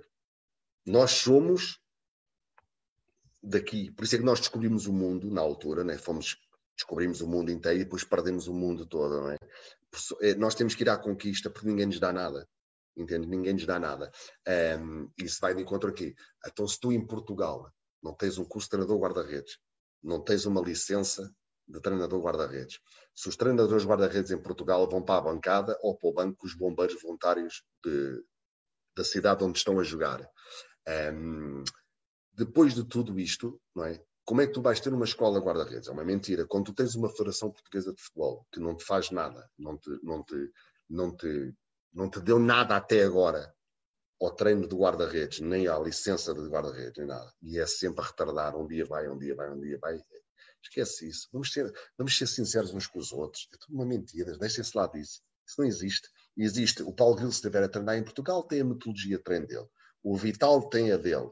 O Figueiredo tem, o, o Rui Barbosa, o João, o João Santos, o Vitor Pereira, o Miguel Aleixo o, um, e outros tantos de guarda-redes, o, o, que eu não me lembro agora do nome, mas podia estar aqui o Tiago, tantos estão na primeira e na segunda divisão em Portugal, né? o rapaz do Mafra, o rapaz do Casa Pia, do Vila Franquense, que eu não sei os nomes, o, rapaz, o, o treinador de guarda-redes do Mafra, o treinador de guarda-redes do Casa Pia, ou o treinador de guarda-redes do Meio Martins, como é que ele vai dizer que, que, como é que ele ou eu, que sou do Bordeus, vamos dizer que temos uma escola de guarda-redes em Portugal? Como é que temos? Se até a terminologia que cada um usa é diferente. E agora diz-me como é que eu posso eu estar certo ou tu estás certo. Se eu digo, por exemplo, que um guarda-redes controla a profundidade e o outro diz defesa da baliza, eu, estou certo ou o outro é que está errado? Não. Nós estamos a dizer a mesma coisa, eu não sou obrigado a, a dizer as palavras que alguém quer. Um, agora, o nosso objetivo é o mesmo, estamos a dizer as mesmas coisas, uns dizem um contra um parede, outros dizem um contra um com apoio não sei no quê, outros... porque assim, é como tu dizes, nós somos tantos a querer fazer a mesma coisa, a paixão que nós temos. Agora, tu vais à França e aquilo bate tudo certinho. E é certinho, é direitinho. É tudo coração, é coração, não há catangas. Aqui não, nós aqui temos pastéis de nata, temos pastéis de Torres Vedras, tens os, os, os travesseiros de Sintra, tens o. Claro, é uma, é uma, é uma, é uma, é uma misturada. E depois não há ninguém. É um rodízio, é um rodízio. Claro, é um rodíziozinho, é um rodízio. Mas, Mas isso ainda... também, também nos torna mais, mais, mais fortes. Essa... Não, não, não, não. Não, é, é, isto, é, é isto que nos dá este, este poder, esta força. Por isso é que nós definimos. O, sabes que em França costumam dizer, e alguns já lá disseram, há gajos lá muito porreiros no treinador guarda-redes, eles respeitam muito o treinador guarda-redes, é mesmo o francês tem sido impecável. Eles costumam dizer que nós, que foda-se, tu tens uma força, uma, parece que. Mas eu tenho que ser assim, se eu for, for para lá, como eles são todos certinhos e direitinhos, eles comem-me vivo. Porque eles podem ser assim, eu não posso ser assim. Não posso, não posso ser assim. Mister, vou aqui a outra questão. Uh, Deixa-me aqui ver. Esta questão é um bocadinho longa. Eu vou-lhe deixar aqui também no Zoom. Uh, alguns pontos já tocámos na, na, desta questão. É uma questão do Paulo Louro. Outra vez, um abraço para ele. Tem a ver com, com o planeamento e metodologia de treino. E, e se calhar vamos ponto por ponto. Alguns já tocámos esta importância do treino específico e analítico, já tocámos um bocadinho nele. Um, mas esta, esta, esta segunda da organização dos conteúdos, por onde é que começamos? Qual a sequência de conteúdos a abordar e, e se é que consideramos que existe? Podemos começar por aí e depois ir, ir aos outros tópicos. Acabo por falar aqui já um bocadinho de. Isto já bate muito nas, nas suas ideias e na maneira de ver o treino e acho que. Sim, como eu te, como eu te disse, um, no, no, nós no Bordeus né, temos uma, um, uma, uma metodologia de treino e temos um, um plano irregulado, chama-se plano de voo, um, ehm, que é uma questão que foi elaborada por mim e, e pelo, e pelo Vítor, é que é o que nós pretendemos um, ehm, do nosso, dos nossos, dos nossos guarda-redes, né, do que nós queremos para, para, para eles. E não vamos fugir muito do que qualquer um quer. Podemos dar outros nomes, podemos dar. Eh, Agora, eh, nós dividimos ali eh, o, o, o nosso, a, nossa, a nossa metodologia de treino, o que nós vamos fazer, é, dividimos em momentos ofensivos e defensivos, não é? Depois dividimos num contra um, na saída da baliza, pá, esses contextos que toda a gente sabe mais ou menos o, os nomes, não é? Uhum. Agora, dentro disso, é? dentro disso, nós depois temos, é, dentro de um contra um, por exemplo, é, eu sou apologista da tal questão da, da parede, com o joelho semi-refletido, com os braços bem abertos, de maneira a que hum, ocupe o maior espaço possível, em que, na minha opinião, e, e nós no Bordeus, que não podemos nunca dar a referência ao atacante que seja ao meio das pernas. Porquê? Porque um, um, um, quando estás num contra um e, e, e o, o, o, treinador, o, o, atacante, a referência é o guarda-redes. O guarda-redes normalmente está enquadrado com a baliza. Ele tem que fazer passar a bola o mais próximo possível do guarda-redes, porque passar muito afastada é? como o guarda-redes já está adiantado, vai para fora. Esses conteúdos são tu, são, são tu que tens que definir. É? Os, os nossos são Um, são esses os, os conteúdos técnico-táticos, os físicos, os psicológicos, to, tudo isso está, está bem, bem delineado e bem dividido no nosso, no nosso plano de treino. E depois, epá, dividimos um contra um, jogo com, movimento ofensivo, jogo com o pé, jogo com a mão, não é? a cobertura da, da baliza, a, opa, é, os, os remates de, de longa e média distância, é? as bolas paradas, não é? A gente divide esses conteúdos todos e depois arranjamos uma bateria. Como eu te disse, temos pode, há centenas de exercícios para a mesma coisa, não é? Cada um leva mais ou menos de encontro ao que, ao que te vai dar maior partido do, do que tu queres. Eu normalmente não uso muito mais de 7 ou 8 exercícios por época para cada, cada momento destes. Estás a saber? Desde um, um ou outro analítico, né? dois ou três do espaço mais aberto tenha muito a ver com o jogo, não é? Já a ver com o jogo, com a interação dos outros guarda-redes, com alguns manequins, alguns bonecos neste caso, um, e depois a parte integrada com a equipa. Como eu tenho essa questão do Paulo e da equipa técnica, fazemos muito treino integrado e darmos é, muita importância que o guarda-redes é, vá de encontro ao, ao, ao que nós queremos, torna-se mais fácil todos estes conteúdos, não é? Mas eu não, não, nós lá no Bordeus não fugimos muito disto, nem na equipa A, depois o Vitor na equipa B, e o Vitor faz a, a, toda a coordenação de, dos outros cinco treinadores guarda-redes para todos os, os, os, outros setores. Mas pronto, mas não, não, não, vai, não vai fugir disto. Técnicos, sim, táticos, físicos. Acho que é... ficou, ficou minimamente bem respondido. Eu, é que como a pergunta é extensa, também tentar não, não depois temos aqui mais algumas perguntas. Esta, esta parte da importância do planeamento dos conteúdos, se até há uma da importância do planeamento dos conteúdos de treino específico em função do treino integrado, ou seja, se tem alguma, alguma preocupação se a equipa vai trabalhar, trabalhar determinadas situações no, no seu treino específico, uh, abordar ou não essas sim, situações. Sim, Muita, isso, é, é, é, o que eu estava a dizer, é a tal, é a tal interação, não é? A tal, um, o tal compromisso tem que haver em toda a equipa técnica. Quando tu estás eu já trabalhei com algumas pessoas que não é fácil fazer isso. Neste momento tornou-se mais fácil pelo que eu estou a dizer. Quando, quando um treinador guarda-redes, um de nós, tem a felicidade de estar inserido numa equipa técnica que te diz previamente nós sabemos o que é que vamos fazer. Temos mais ou menos elaborado. Três, quatro, com três ou quatro dias de antecedência. Depois pode mudar alguma coisa.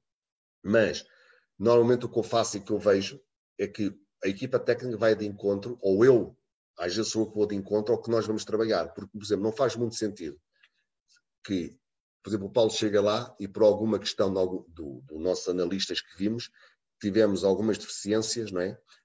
Um, em defender alto, não é? Em que hum, na nossa linha defensiva não cumpriu com os que nós precisávamos. E o Paulo, naquele dia, que afinal que ia ser um treino, que, que ia haver uh, ali uns remates, ou que ia haver um trabalho mais, mais mais ofensivo passa a trabalhar mais defensivo, passa a ser mais pela linha defensiva, pelo controle da profundidade. Eu não posso, no meu treino específico, eu ia ter 20 minutos, ou 25, ou 30, né? não vou fazer rebates à baliza, que não faz sentido nenhum, não vou fazer um, uma, tipo uma transição de 3 contra 2, ou de 4 contra 3, ou não vou fazer uh, cruzamentos de média, de, de, média distância, não é? em que pode haver um remate ao primeiro posto, ou pode haver um ao segundo, não. Eu tenho que adaptar-me e saber hoje o treino mudou, não é? e até eu vou adaptar o meu trabalho específico ao que se vai passar a seguir. Então, se a gente vai trabalhar a linha defensiva alta e o controle de profundidade, não é? eu tenho que ir trabalhar num espaço mais aberto, num espaço muito maior, em que vamos para os nossos exercícios para treinar esse controle de profundidade.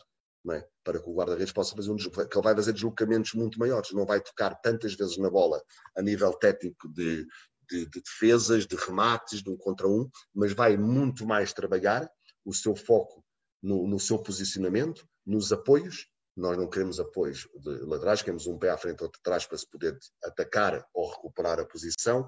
Vamos estar muito mais atentos a isso. Então é isso que eu penso que o treinador guarda-redes muitas vezes, porque muitas vezes o treino muda, ou um dos, dos conteúdos do treino muda, e nós podemos adaptar a isso. Estás preparado para tal e não vires com aquele papel escrito como se vinha antigamente, eu hoje vou fazer isto, isto, isto isto. Epá, e, e, o treinador mudou por algum motivo, como eu estou a dizer. nós filmamos o treino no drone e temos mais duas câmaras de vídeo. Epá, e às vezes o dia a seguir, ou naquele dia não, não reparámos bem, mas depois o analista disse que afinal houve ali uma parte do jogo que não bateu certo. Epá, há muita, muita vídeo, muita, temos três analistas e, e acaba por, por a gente muitas vezes ter que nos adaptar aos conteúdos diferentes do treino. Mister, vou aqui lançar uma última pergunta do público, para já, para, já, para esta fase, depois para ir aqui ao, ao guião, uh, que tem a ver com aquele tema que estávamos a falar antes, uh, da acreditação. E, e do Mário Pacheco, um abraço para ele, uh, que pergunta: Vamos imaginar que o Paulo chega a Portugal e tem um convite da Federação Portuguesa de Futebol para revolucionar o tema o guarda-redes português e a sua evolução. O que é que faria e começava por onde? Isto é uma questão. Olha, sabes que o, o, o, o, Mário, o, o Mário é uma pessoa que eu admiro. Um, não é meu amigo íntimo, como, como, ele, como ele próprio sabe, falamos de vez em quando. É uma pessoa que eu admiro, sabes porquê? Independentemente das pessoas, um, ele, tem, ele tem as ideias dele. É uma pessoa que defende o, o, o treinador guarda-redes como poucos. Né? Uh, muitas vezes expõe-se expõe publicamente em que, em que leva, leva, leva umas porradas, mas ele não tem, não tem, não tem medo, não é o medo, isto não tem a ver com medo. Eu gosto dele por duas coisas.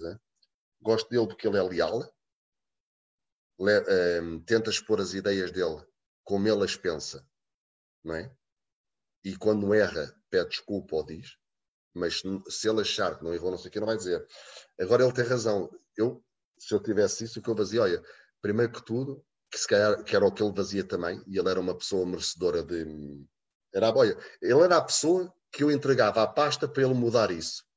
Uma das pessoas, uma, porque há mais em Portugal, dois ou três que mereciam um, estar nesse projeto e mudar o que é o treinador guarda-redes português, porque é um dos que tem mais lutado por, por, por, isso. Porque, como eu te digo, agora, certeza absoluta que teria que mudar muita coisa.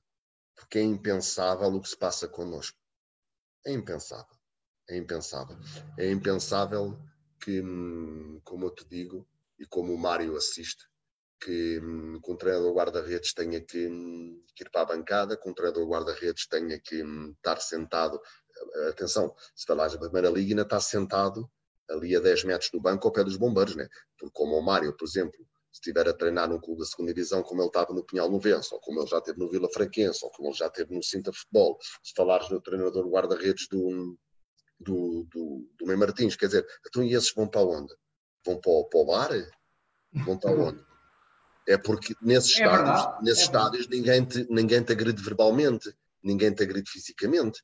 Né? Mas tu, eu joguei muitos anos na segunda divisão, a minha carreira toda foi quase na segunda divisão, e eu não estou a ver um treinador guarda-redes no Atlético, ou no Águias da Musgueira antigamente, ou no, no Oriental, vai lá dar indicações ali ao pé do lado, levas é duas fatadas no meio da, da, da ali da, da, bancada. E, e, ele, e ele tem razão. É? Agora, o que é que mudava? Isto tinha que ser entregue a pessoas que queiram realmente mais para o futebol, deixarmos os egos de parte. Quando eu digo deixarmos, não sou eu, mas também tenho que me incluir porque eu também sou treinador guarda-redes. É deixarem os egos de parte. Ninguém é mais importante que ninguém. Ninguém sabe mais que ninguém. E ninguém é obrigado Ninguém é obrigado a expor as ideias da mesma maneira. Foi o que eu te disse há bocado. Eu não posso. Eu uma vez assisti o Mário, o Mário Pacheco estava-me a explicar uma coisa. Num, nós estivemos numa, numa, Eu e o Mário Pacheco estivemos, a primeira vez que eu estive com ele e que falámos durante um bocado, e é uma pessoa adorável que passa as horas a falar com ele sobre futebol, que é a paixão dele sobre o treino.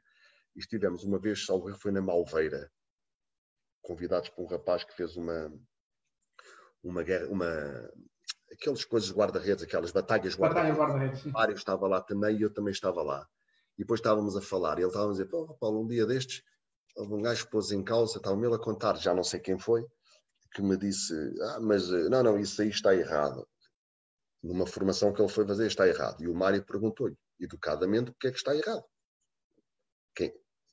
Agora pensa assim, ó oh, oh Miguel, eu, o Mário, tu, o João Santos, o Vitor Pereira, o Rui Barbosa, o Vital, o Figueiredo, o Braçar, do Pedro Espinha, todos os guarda-redes, porque eu não sei o nome, eu estou a dizer o nome de quem conheço, não posso dizer o nome do guarda-redes do guarda-redes do Vila para porque eu não sei quem é. E, gostaria de saber, não é faltar ao respeito de ninguém, mas imagina, todos estes que eu disse, mais o treinador guarda-redes do Meio Martins, que eu joguei no Meio Martins com 19 anos de idade, que é os clubes que, que é para depois não dizerem que eu digo mal. O, guarda, o treinador guarda-redes do Cacém, do Vendas Novas, né? do Imortal de Albufeira, que eu não sei quem são, mas são treinadores guarda-redes como eu. Por que razão é que nós não podemos elaborar um exercício, cada um, com uma terminologia diferente? Por que razão é que, que eu tenho que ir usar a mesma coisa com um superdotado qualquer disse que eu tenho que usar. Não, eu tenho que usar. Eu tenho que fazer um exercício. E se o exercício estiver correto, como o Mário Pacheco disse daquela vez, é está certo. Eu, eu, eu, não sou obrigado a dizer que é um contra um. Para acaso cai bem que é um contra um. Mas não, porquê que eu tenho que dizer que é um contra um? Há alguma lei em Portugal da licença da que diga não há, como não há, cada um de nós pode expor as suas ideias da melhor maneira aos conteúdos que quer, com o foco que quer, passar a mensagem aos seus guarda-redes da maneira, da melhor maneira possível para tirar proveito, é? e ninguém pode criticar. Ninguém pode criticar. Temos que respeitar. Podemos, a, a tal história, podemos não concordar. Agora, que muita coisa tem que ser feita, isto direito ao que o Mário disse, é muita coisa tem que ser feita em relação ao treino de guarda-redes, porque eu tinha direito, eu, estou a falar eu porque estou a falar de mim agora, eu, mas falo em nome de todos os treinadores guarda-redes, muitos de nós já tínhamos direito a uma licença de treinador de guarda-redes. É injusto para muita gente em Portugal e outros a trabalhar no estrangeiro que não tenhamos uma licença de guarda-redes, de treinador de guarda-redes, passado pela nossa federação para ser apresentada na federação onde eu trabalho. Está aqui, eu sou treinador de guarda-redes, tenho a licença porque ela não existe. O problema é que se ela existisse e eu não a tirei, sou eu o culpado. Eu não a tirei, sou eu que estou em falta. Mas não, eu quero tirar e não tenho, não me deixam, não posso, não é não me deixam, não posso, não há. Eu quero tirar. Eu inscrevi-me agora em Espanha, naquela que há, o topo que há que faz em Espanha, custava 5 mil euros, só podiam entrar 32. É claro que eu fiquei de fora, não é? É, é lógico. Mas eu ainda poderia pagar 5 mil euros. E quem não pode pagar os 5 mil euros? Porque, felizmente, não é? Eu ganho muito dinheiro sou treinador profissional. Até e agora o rapaz do Imortal Nova? E o rapaz do Vila Franca e o do Mafra? Vão cobrar isso em Portugal? Tem que dar, tem que dar a quem já trabalhou. Ok, vamos fazer então aqui, fazer aqui, vamos lá ver o que é que é mais justo para ninguém, não ser injusto para ninguém. Ok, quem é que está a treinar futebol profissional ou não profissional, não é preciso ser profissional, quem é que está no ativo a treinar, a ser treinador de guarda-redes de futebol há 12 épocas? Ok. Quem é que está a 6? Quem é que está a 4? Quem é que está a 3? Depois, futebol sénior, futebol formação. E depois arranjar aqui, ok, quem está a treinar futebol há mais de 10 épocas ou há mais de 12 como treinador guarda-redes, seja na Primeira Liga Portuguesa, seja no Bordeus, seja no Meio Martins, fica com a licença de treinador guarda-redes dada pela Federação. Logo para filtrar, para que no dia em que abram o curso não se inscrever 2 mil pessoas e depois só podem fazer 40. Porque é o que vai acontecer. É, vai acontecer. Tem, que dar, tem que dar o curso, a licença a mim, tem que dar ao treinador do Vila Franquense, que se calhar já é treinador há mais anos que eu, ou do Imortal, ou Mário Pacheco, que já trabalha há 20 anos, ou o Figueiredo, que trabalha há 30, e, e depois os outros, que é para não ser injusto, não é? já haver espaço para eles poderem tirar também. Eu acho que seria, penso eu, se cá posso estar a ver mal, seria uma das hipóteses para pelo menos começarmos por alguma coisa. Quem já treina há mais 10 anos ou há mais 15, é para ajudar, está aqui, pronto, acabou. Este já tem. E vamos lá ver quem é são as pessoas que vão dar o curso de treinador guarda-redes. Também há esta, não é? Porque se ninguém tem, quem é que vai dar? Sou eu? São muitas questões para responder. Isto é muita coisa aqui que. É. Agora, o mais fácil, se calhar, seria assim. Agora, que eu duvido que isto vá para a frente, há um pontapé de anos que anda tudo na mesma. Eu estou há 13 anos no estrangeiro e não tenho licença de treinador guarda-redes. Infelizmente, lá vou eu. Tenho os da UEFA, mas não tenho a treinador guarda-redes. Um abraço para o Mário, é? Mister, vamos, vamos aqui. Eu tenho aqui mais duas questões para depois minhas e depois, para depois finalizar. E uma, é uma questão direta, e o Mister já tocou aqui algum, algum destes aspectos, de algum destes pontos, que é quais é que é aqueles valores que o Mister nunca abdica? Epá, a verdade. A verdade, a hum, integridade, a justiça, aquelas palavras-chave que o meu pai me deu para a vida, um, dessas não posso, não posso abdicar. Se não deixo ser o pau grilo. Deixo ser o pau grilo que, que as minhas filhas dizem que orgulho que eu tenho em ti, pai, que não posso, não posso, não posso abdicar disso, não posso. E quando eu tiver forças e, e capacidade para continuar com esta justiça, com esta maneira de ser e olhar as pessoas nos olhos, e quando eu passo na rua, há pessoas que me chamam e eu não sei quem são, mas já me reconhecem por algum motivo, eu fico com orgulho. E quem me conhece, e tu sabes como é que eu sou, é pá, eu tenho um sorriso para toda a gente, pá. Eu cumprimento, eu sorrio, eu fico a falar com as pessoas, eu respondo às mensagens, eu, eu dou valor ao, a Portugal, eu dou valor aos, aos, treinadores portugueses, eu incentivo, eu vou, epá, eu vou, eu fui ao Meio Martins dar uma vez um treino às 10 da noite, porque um amigo meu que trabalha no banco, que é o Marco, me pediu, eu fui dar um treino a 25 minutos, pá. Eu fui ao, à escola João Santos, quando ele me conheceu, uma vez ao campo do, nem sei como é que, a da pontinha, e um pontapé de miúdos de um lado para o outro, a chover, eu estava ali. Um, sabes porquê? É pá, porque essas pessoas têm tanto, tanto valor, pá. Gostam tanto de futebol, gostam tanto do treino guarda-redes, vocês gostam tanto, têm todos um sonho como eu tive de chegar até onde cheguei agora. E eu gostava tanto que ninguém desistisse dos seus sonhos e percebessem que eu posso chegar lá, não vai dar para todos, claro que não vai, mas eu cheguei, todos nós podemos, não, não aceitem a palavra não, eu farto de dizer isto. E isso é ser verdadeiro. Ninguém pode dizer, ah, tu não consegues. É mentira. Eu posso, não posso, mas tentar, não me digam que eu não consigo. Não me digam. E, portanto, não aceitem. E eu adoro, adoro quando eu recebo convites para ir epá, que terras que eu nunca ouvi falar, e que eu não posso subir como toda a gente sabe. Eu não posso ir porque eu vivo há 13 anos no estrangeiro. Eu passo em Portugal 25 dias do, do, do, ano, quer dizer, seguidos, que desses 25 dias vou 10 ou 12 para um sítio qualquer de férias com a família e não posso ir a todos os sítios. Mas já fui também a Santarém, já fui a Alpiarce, já fui a Rio Maior, já fui. Epá, sei lá onde é que eu já andei, mano. E fico tão contente quando lá chego, ver aquelas pessoas, ver pessoas que pagam para treinar os guarda-redes, que pagam para treinar e perdem não estão com os filhos em casa a abraçar os filhos.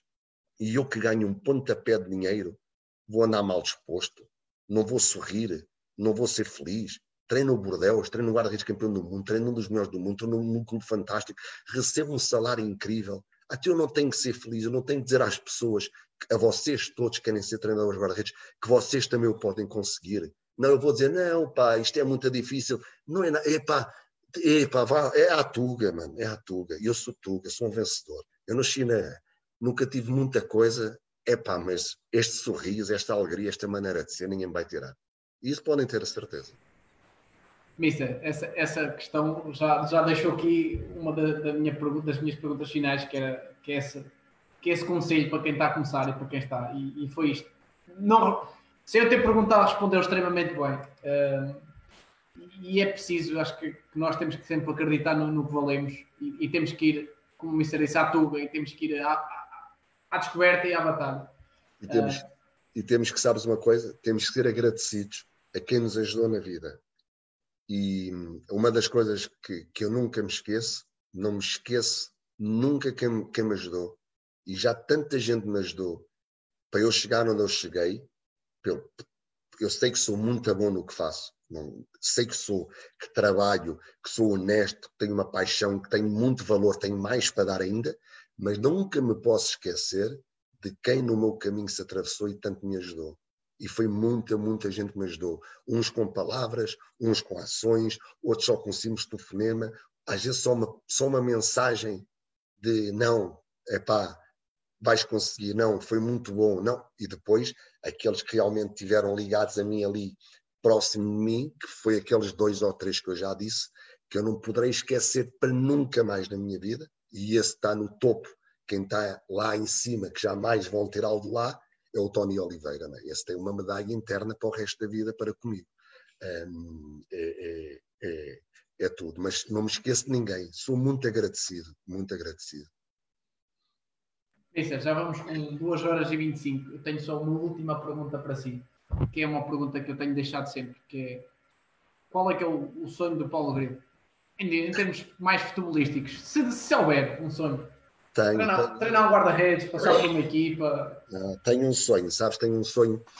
Tenho, tenho, uma, tenho, uma, tenho uma coisa muito gira, sabes? Todos nós temos um currículo, né? Claro, temos o CV, mas o CV todos temos. E depois temos o palmarés, né? O que é que ganhamos? E eu sabes que eu, em 13 anos de futebol, já fui sete vezes vice, nunca ganhei. Já sabia. sete vezes à porta. Então é assim: eu fui vice-campeão na Bulgária, fui vice-campeão na Arábia, fui vice-campeão no Irão. Três vezes, três países diferentes. Depois fui a quatro finais de taças e perdi as quatro finais. A Golf Cup, que é a tal Liga Europa aí do, do, aqui da, da Europa, no, no, lá no, nos Emirados, a Golf Cup, perdi a taça do, do, do, do, do King, do King da, da Arábia Saudita, né? e depois perdi duas taças dos Estados Unidos, duas finais da taça dos Estados Unidos, duas vezes com o Filadélfia. Então é assim, o meu sonho, eu quero ganhar alguma coisa, mas eu quero, eu quero, o meu maior sonho, para lá de querer ganhar alguma coisa, que é o sonho que eu sempre quis. Eu quero treinar na Premier League em Inglaterra e quero treinar o Liverpool. Era o que eu mais gostava. Queria ser treinador de guarda-redes do Liverpool. E se fosse possível, já com uma licença de, de portuguesa, mas queria ser treinador de guarda-redes do Liverpool. Adorava, porque acho que tem tudo, aquele clube tem tudo a ver comigo. Eu entrava ali e iria me sentir, epá, era tudo o que eu queria. Mister, chegamos ao fim. Eh, em meu nome em nome do Futebol Apoiado, só tenho que agradecer esta, este tempo de partilha. Eh, estaria- teríamos aqui muita mais coisas para falar. Não, Eh, por mim, por mim podemos ficar, hein? tranquilo. Espero que, que certamente haja outra oportunidade eh, para, para nos voltarmos a reencontrar, tanto pessoalmente como até se calhar por, por aqui pelo Zoom, para fazer outra, outra, outra reunião destas. Claro que sim. Uh, o Mister deixou aqui algumas ideias fortes, não só do- desta passagem para os estrangeiros, mas, mas também do, do que é, do, do que é a realidade em Portugal. Mesmo não estando em Portugal, acho que o Mister conhece muito bem a realidade em Portugal e as, as dificuldades que temos passado, mas, mas essa mensagem de esperança é- acho que é muito importante. Mister, em meu nome em nome do Futebol Apoiado, tenho de agradecer. Não sei se quer dizer mais algumas palavras de despedida para depois finalizar. Não, não, a agradecer, tenho, tenho teu a agradecer por mais uma vez eu poder partilhar o, o que nós todos mais, mais amamos fazer. É a minha profissão, é a minha vida e saber que estavam pessoas do outro lado, tanta gente interessada, tanta gente a partilhar, tanta gente a fazer perguntas, entre elas, meus amigos, companheiros de profissão, pessoas que eu respeito, pessoas que me respeitam a mim, foi outra vez como disse, estas duas horas e meia foram curtas, podiam ter sido cinco e nós continuaríamos aqui a falar porque hum, é muito, muito, muito bom. Obrigado eu por mais uma vez podermos partilhar, que é a palavra mágica, é partilhar.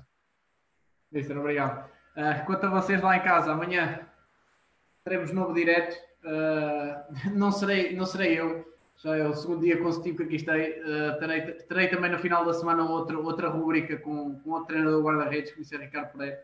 Um, mas amanhã um, teremos aqui o João Peixeiro, um, analista e observador da seleção da Colômbia.